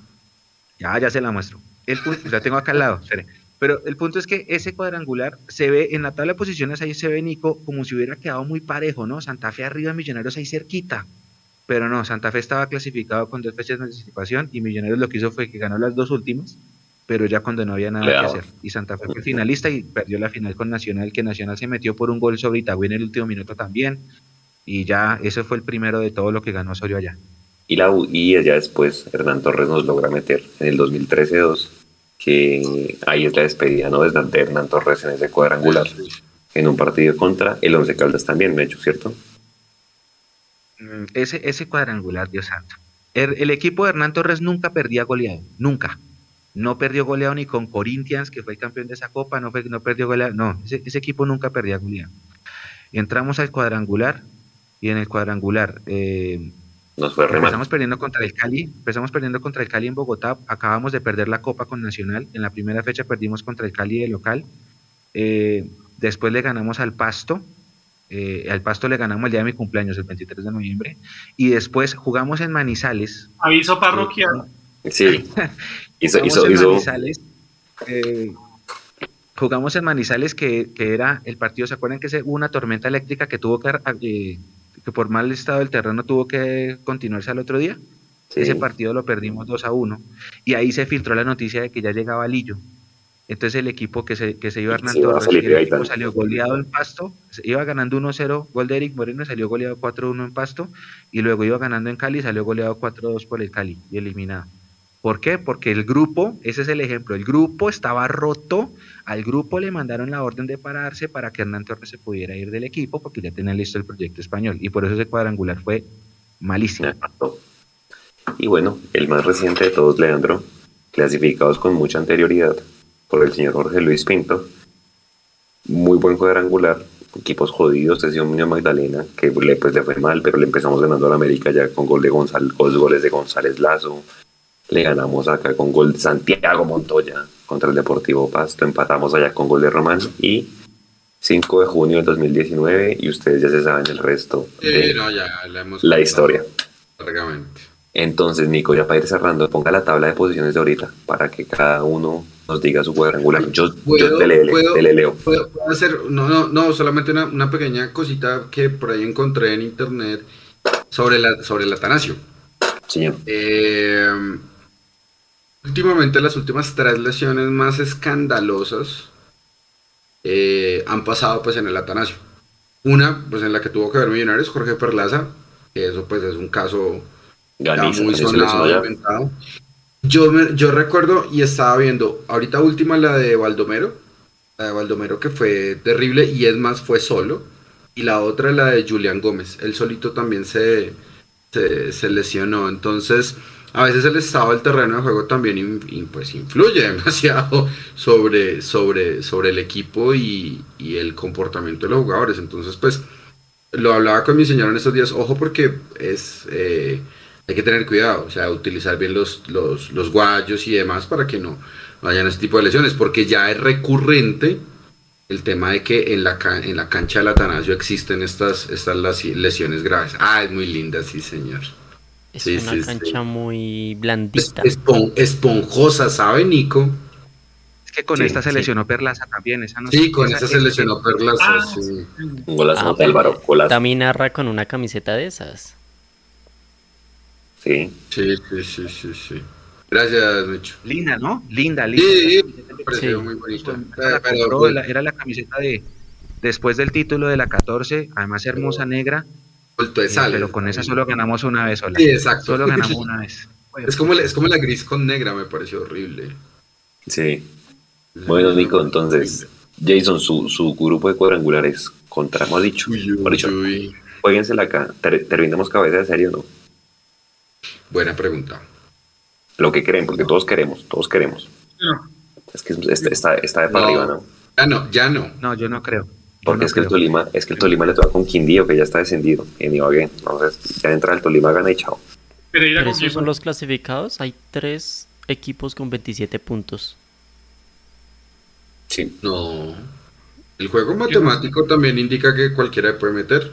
Hasta Alianza Petrolera, sí, obviamente. Hasta alianza, claro. De, de hecho, hacemos aquí el aviso parroquial, Nico, para la transmisión de nosotros. Vamos a estar acá todos porque la idea es comentarios, narración y que alguno de nosotros esté en la transmisión actualizando cómo van los otros partidos para ver la tabla en tiempo real de cómo se va moviendo, ¿no? Porque pues, seguramente eso va a terminar mucho. Entonces, de entrada- todos decimos que no terminamos cabeza de serie. Yo también quiero, ojalá ganemos en Medellín.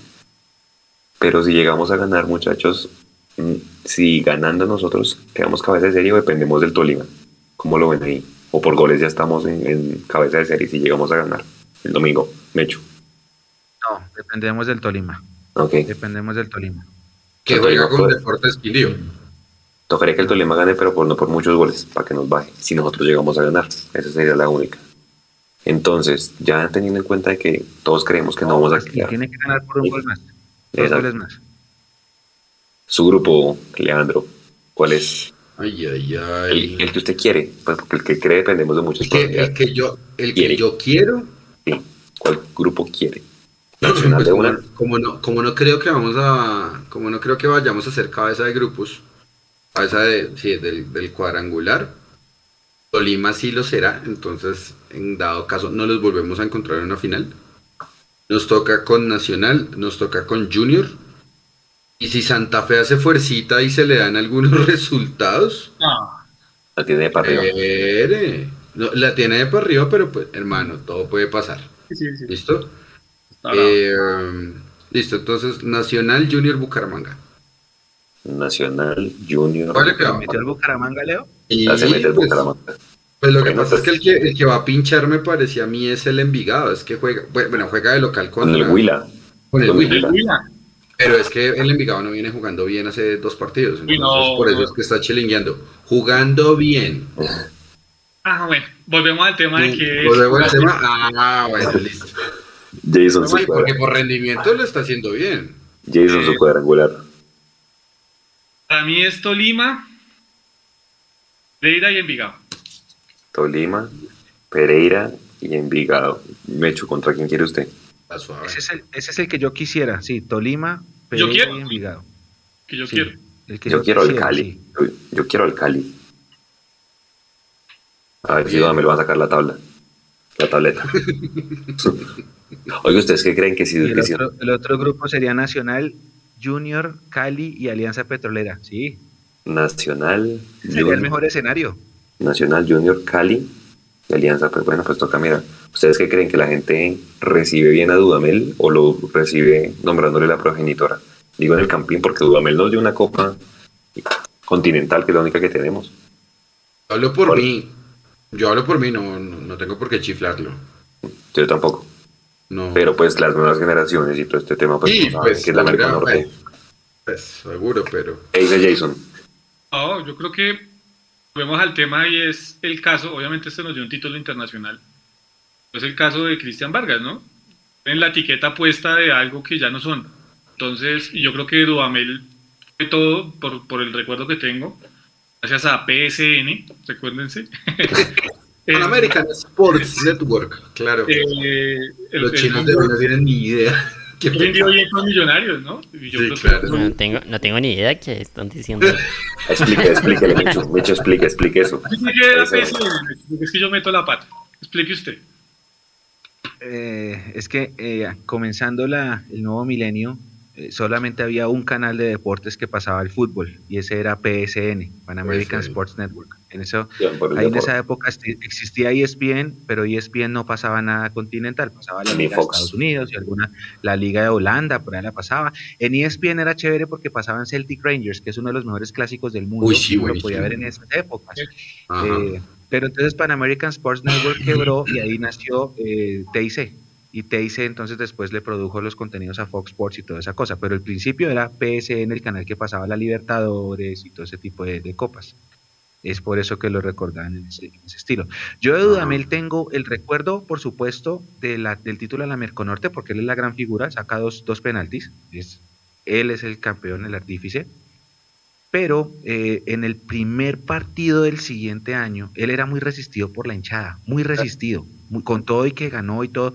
¿Por qué? Porque Dudamel había sido, eh, pues él llegó a Santa Fe, él estuvo muchos años en Santa Fe, Santa Fe es el que lo trajo a Colombia, con Santa Fe gana, queda segundo en la Copa Conmebol, esa copa que pierden con, con Lanús, si no estoy mal, y El después él 97. pasa al Deportivo Cali, y en el Deportivo Cali es 98. subcampeón de Copa Libertadores, Correcto, campeón de Colombia, subcampeón de Copa Libertadores. correcto. Eh, Él llegó acá, fue campeón con Millonarios de la Copa Merconorte, eso no se lo va a quitar nadie a Dudamel, pero como decía Jason, Dudamel tenía la etiqueta Santa Fe, venía con, con etiqueta.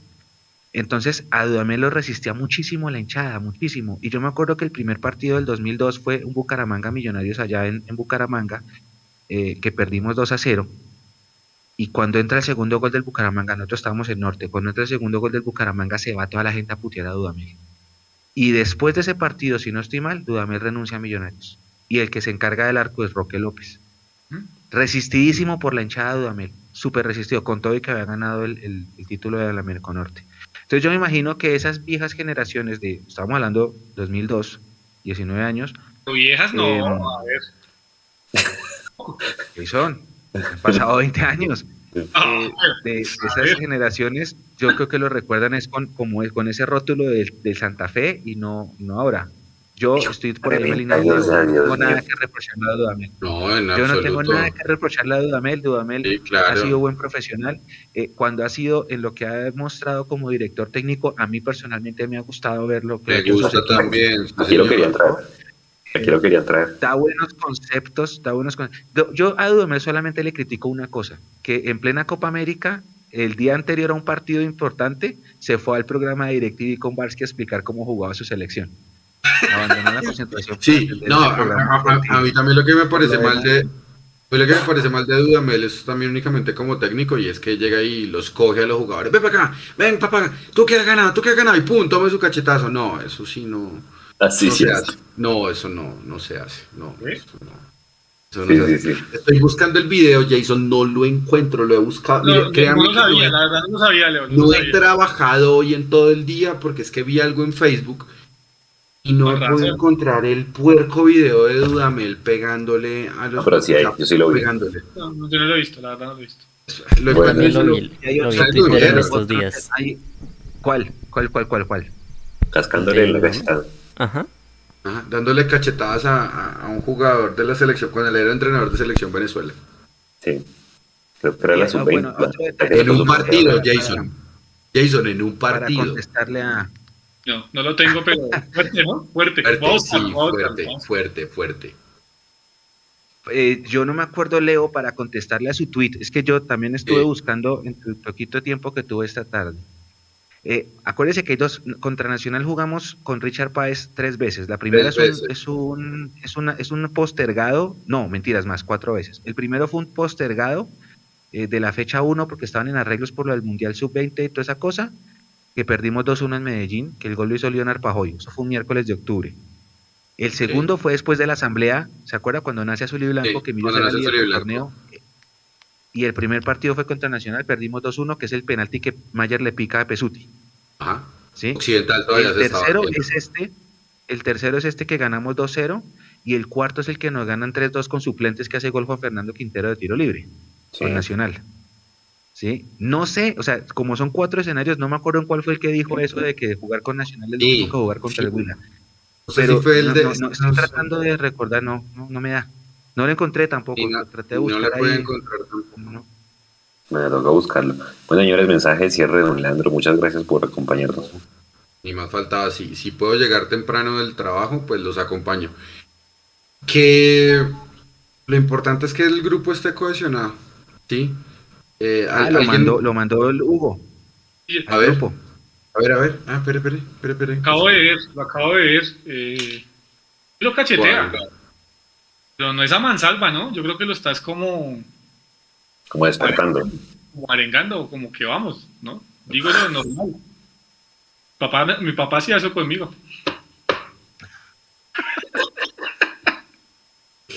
Wow, Tilín, wow, Tilín.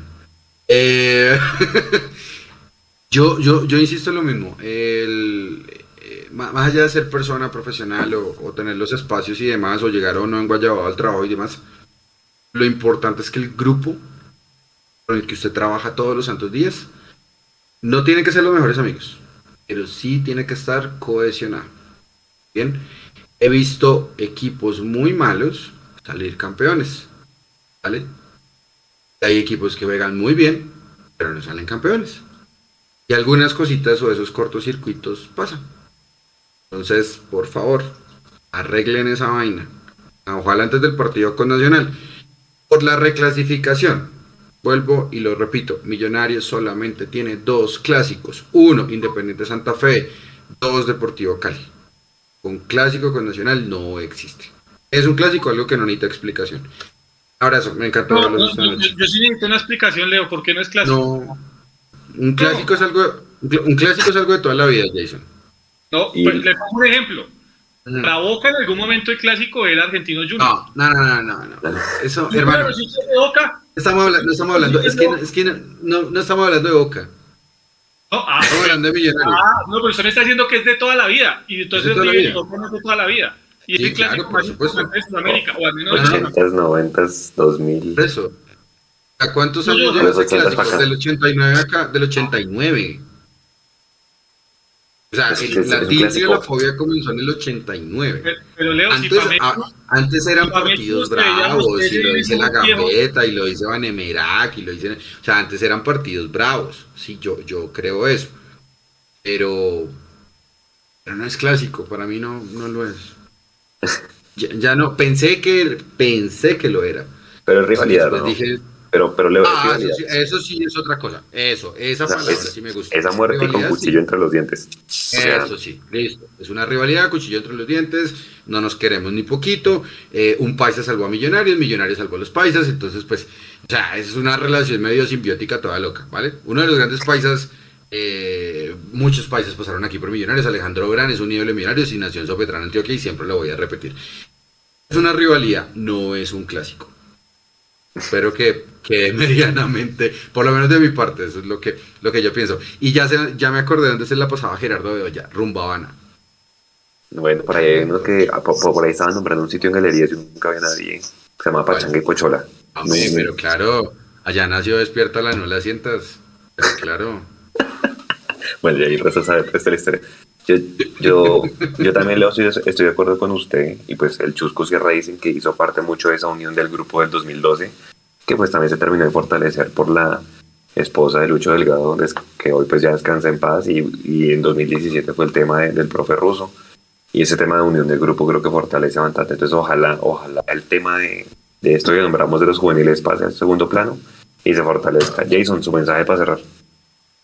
Yo sí creo que mm, el mensaje para cerrar es eh, que el domingo sí o sí hay que sumar en Medellín. No sé si vamos a ganar, pero sí hay que, hay que sumar. Ese partido no se puede perder. Al hincha, obviamente, que va a viajar, eh, porque sé que lo van a hacer por su cuenta. eh, que tenga todas las del caso. Tengan cuidado, tengan cuidado. eh, todas las fuerzas positivas de, de nuestra parte para que vayan y, y vuelvan con bien. A todos ellos, de verdad, pues agradecerles por el buen aguante, que se entienda la frase, por el buen aguante que es ir a ver a Millos y, y apoyarlo. Eh, no hay una mejor satisfacción que ir a, a apoyar a, a Millonarios en, en otra plaza. Creo que los que van a ir, incluido Mecho, si, si, si va a tener la posibilidad de ir, ojalá todo salga muy bien, tengan la posibilidad de ir y, y de regresar con bien nuevamente acá a la ciudad. Ojalá con los tres puntos, ojalá eh, con, con, un, con una mejor visión lo que puede ser el, el- el- el futuro de Millonarios próximo. Y nada, eh, ahí vamos a estar el domingo, creo yo, desde las 3 de la tarde, Nico, muy pendientes pues para que se peguen a la transmisión, para que nos acompañen en lo que va a ser esta fecha 20 y la que ojalá sea un triunfo más de Millonarios en, en esa plaza que tanto, eh, es, que tanto disfrutamos ganar. ¿no? Mechu, Bueno, primero, para mí sí es clásico. Eh, y sí es clásico simplemente porque son los equipos más ganadores y con las hinchadas más grandes, ahí de pronto el América también está, está metido ahí. Para mí el partido con América, en cambio, sí no es tan clásico, ese es el que como el que menos me, me ¿sabe qué es, genera sabe qué es la vaina? Mechu? sensaciones, pero con Nacional sí. Señor. Y Leandro que me corrige, en Medellín no lo consideran tan clásico. Lo consideran así una rivalidad dura. El Murga, no, no, no, no, no, no, no, no, no, no me digan eso. Lo primero que les enseñan a los Ellos dicen hinchas que es con América. Cuando van al Atanasio es la Uy, canción no. que odian a Millonarios, viejo. ¿Cómo van a decir que no lo consideran importante si lo primero que les enseñan a los hinchas de Nacional Es cuando odiar a Millonarios. es odiar a Millonarios? Y me van a decir Pero, que no lo pero, consideran pero, pero, conte- pero espere, conteste la pregunta porque es que esa no era la pregunta. Viejo, pero es que Leo, es que Juan se dijo que no lo consideraban tan importante en Medellín. Vuelvo y le digo, si lo primero que les enseñan a los hinchas de Nacional es a odiar a Millonarios antes que amar a Nacional, viejo, ¿cómo no lo van a considerar importante? Por favor. Lo que pasa es que, no sé, el hincha de Nacional, cuando comenzó, me echó esa racha gol- eh, ganadora, porque yo cuando conocí a Nacional tenía siete estrellas, no más. Entonces póngale que del 2000, 1999, 2000 para acá, pues empezó a ganar y comenzó a ganar hinchada, lo cual es normal.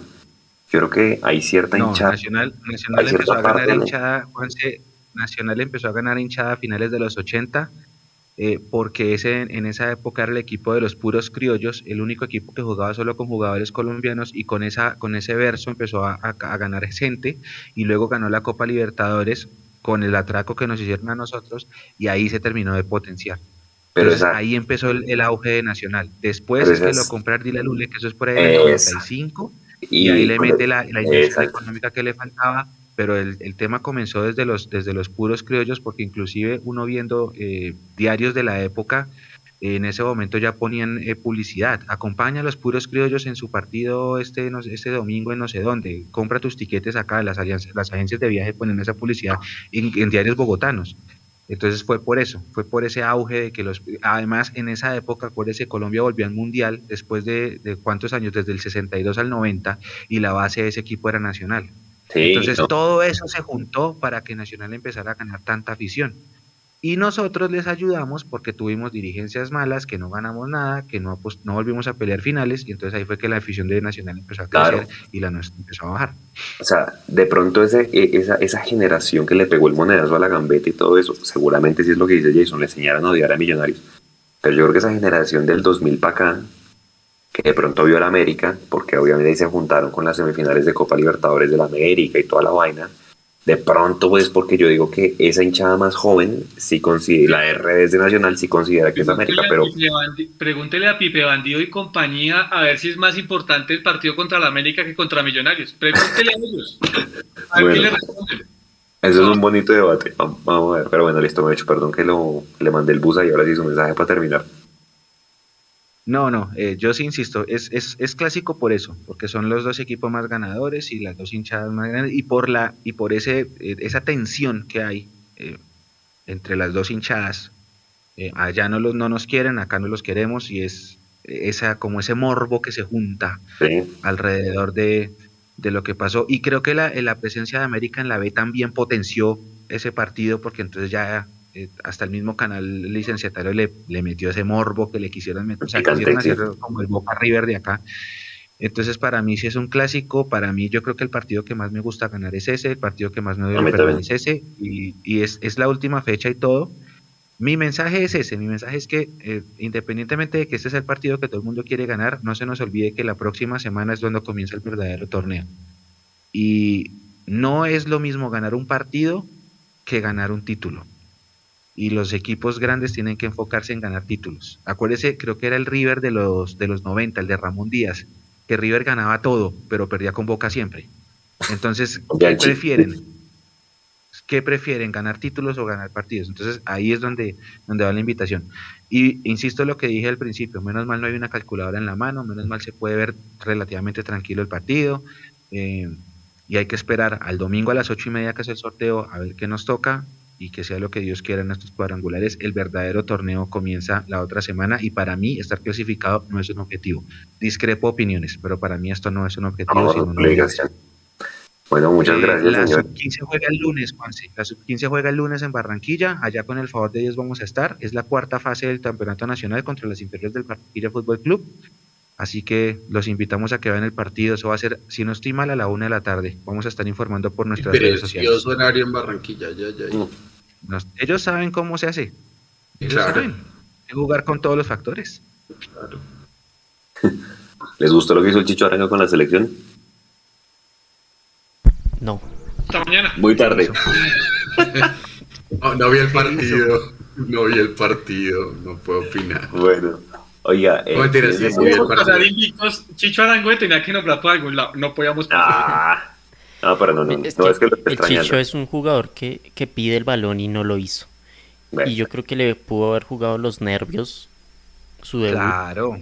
claro. Yo, es, es, evidente, pero creo mm. que por la situación del partido no daba para que.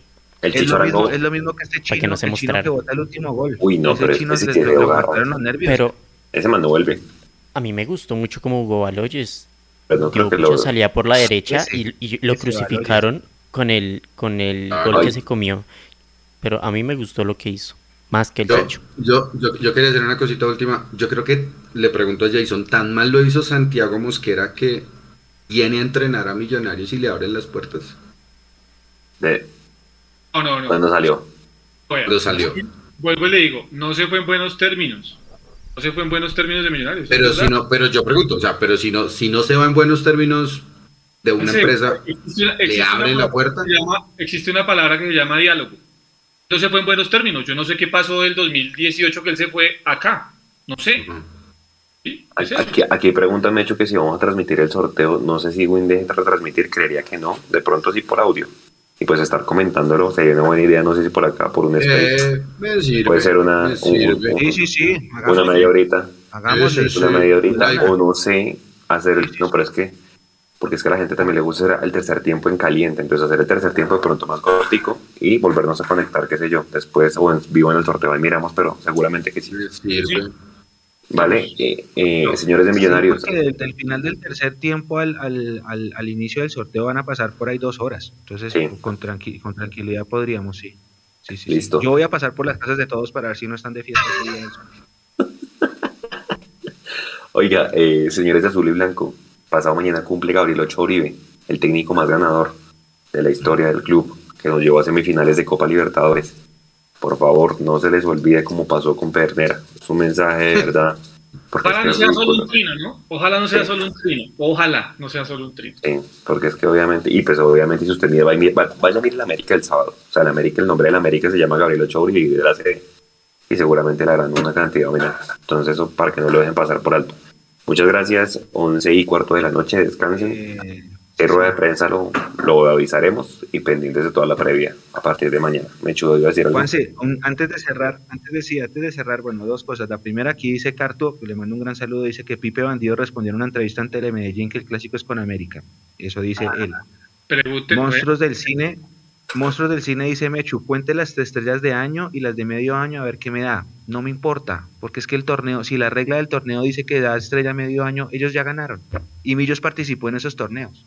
Entonces, esa es una victoria moral. no, que es que nosotros hemos ganado más, más, títulos en un año. Y si cuando tuvimos que jugar hace seis meses no ganamos sino dos, eso no es culpa de, nosotros. Entonces, esos son pajazos mentales, ese es el término. Hablar, que es que ellos han ganado, no, esos pajazos mentales. Hoy ellos tienen más estrellas que nosotros y la única forma de revertir eso es ganando nosotros estrellas. No andar ¿Torneos cortos o con torneos largos? La única forma de volver a ser el equipo más veces campeón es ganando títulos. No andar buscando en la historia de cuántos fueron en seis meses, cuántos fueron en un año, cuántos fueron con árbitro comprado. No, eso ya fue.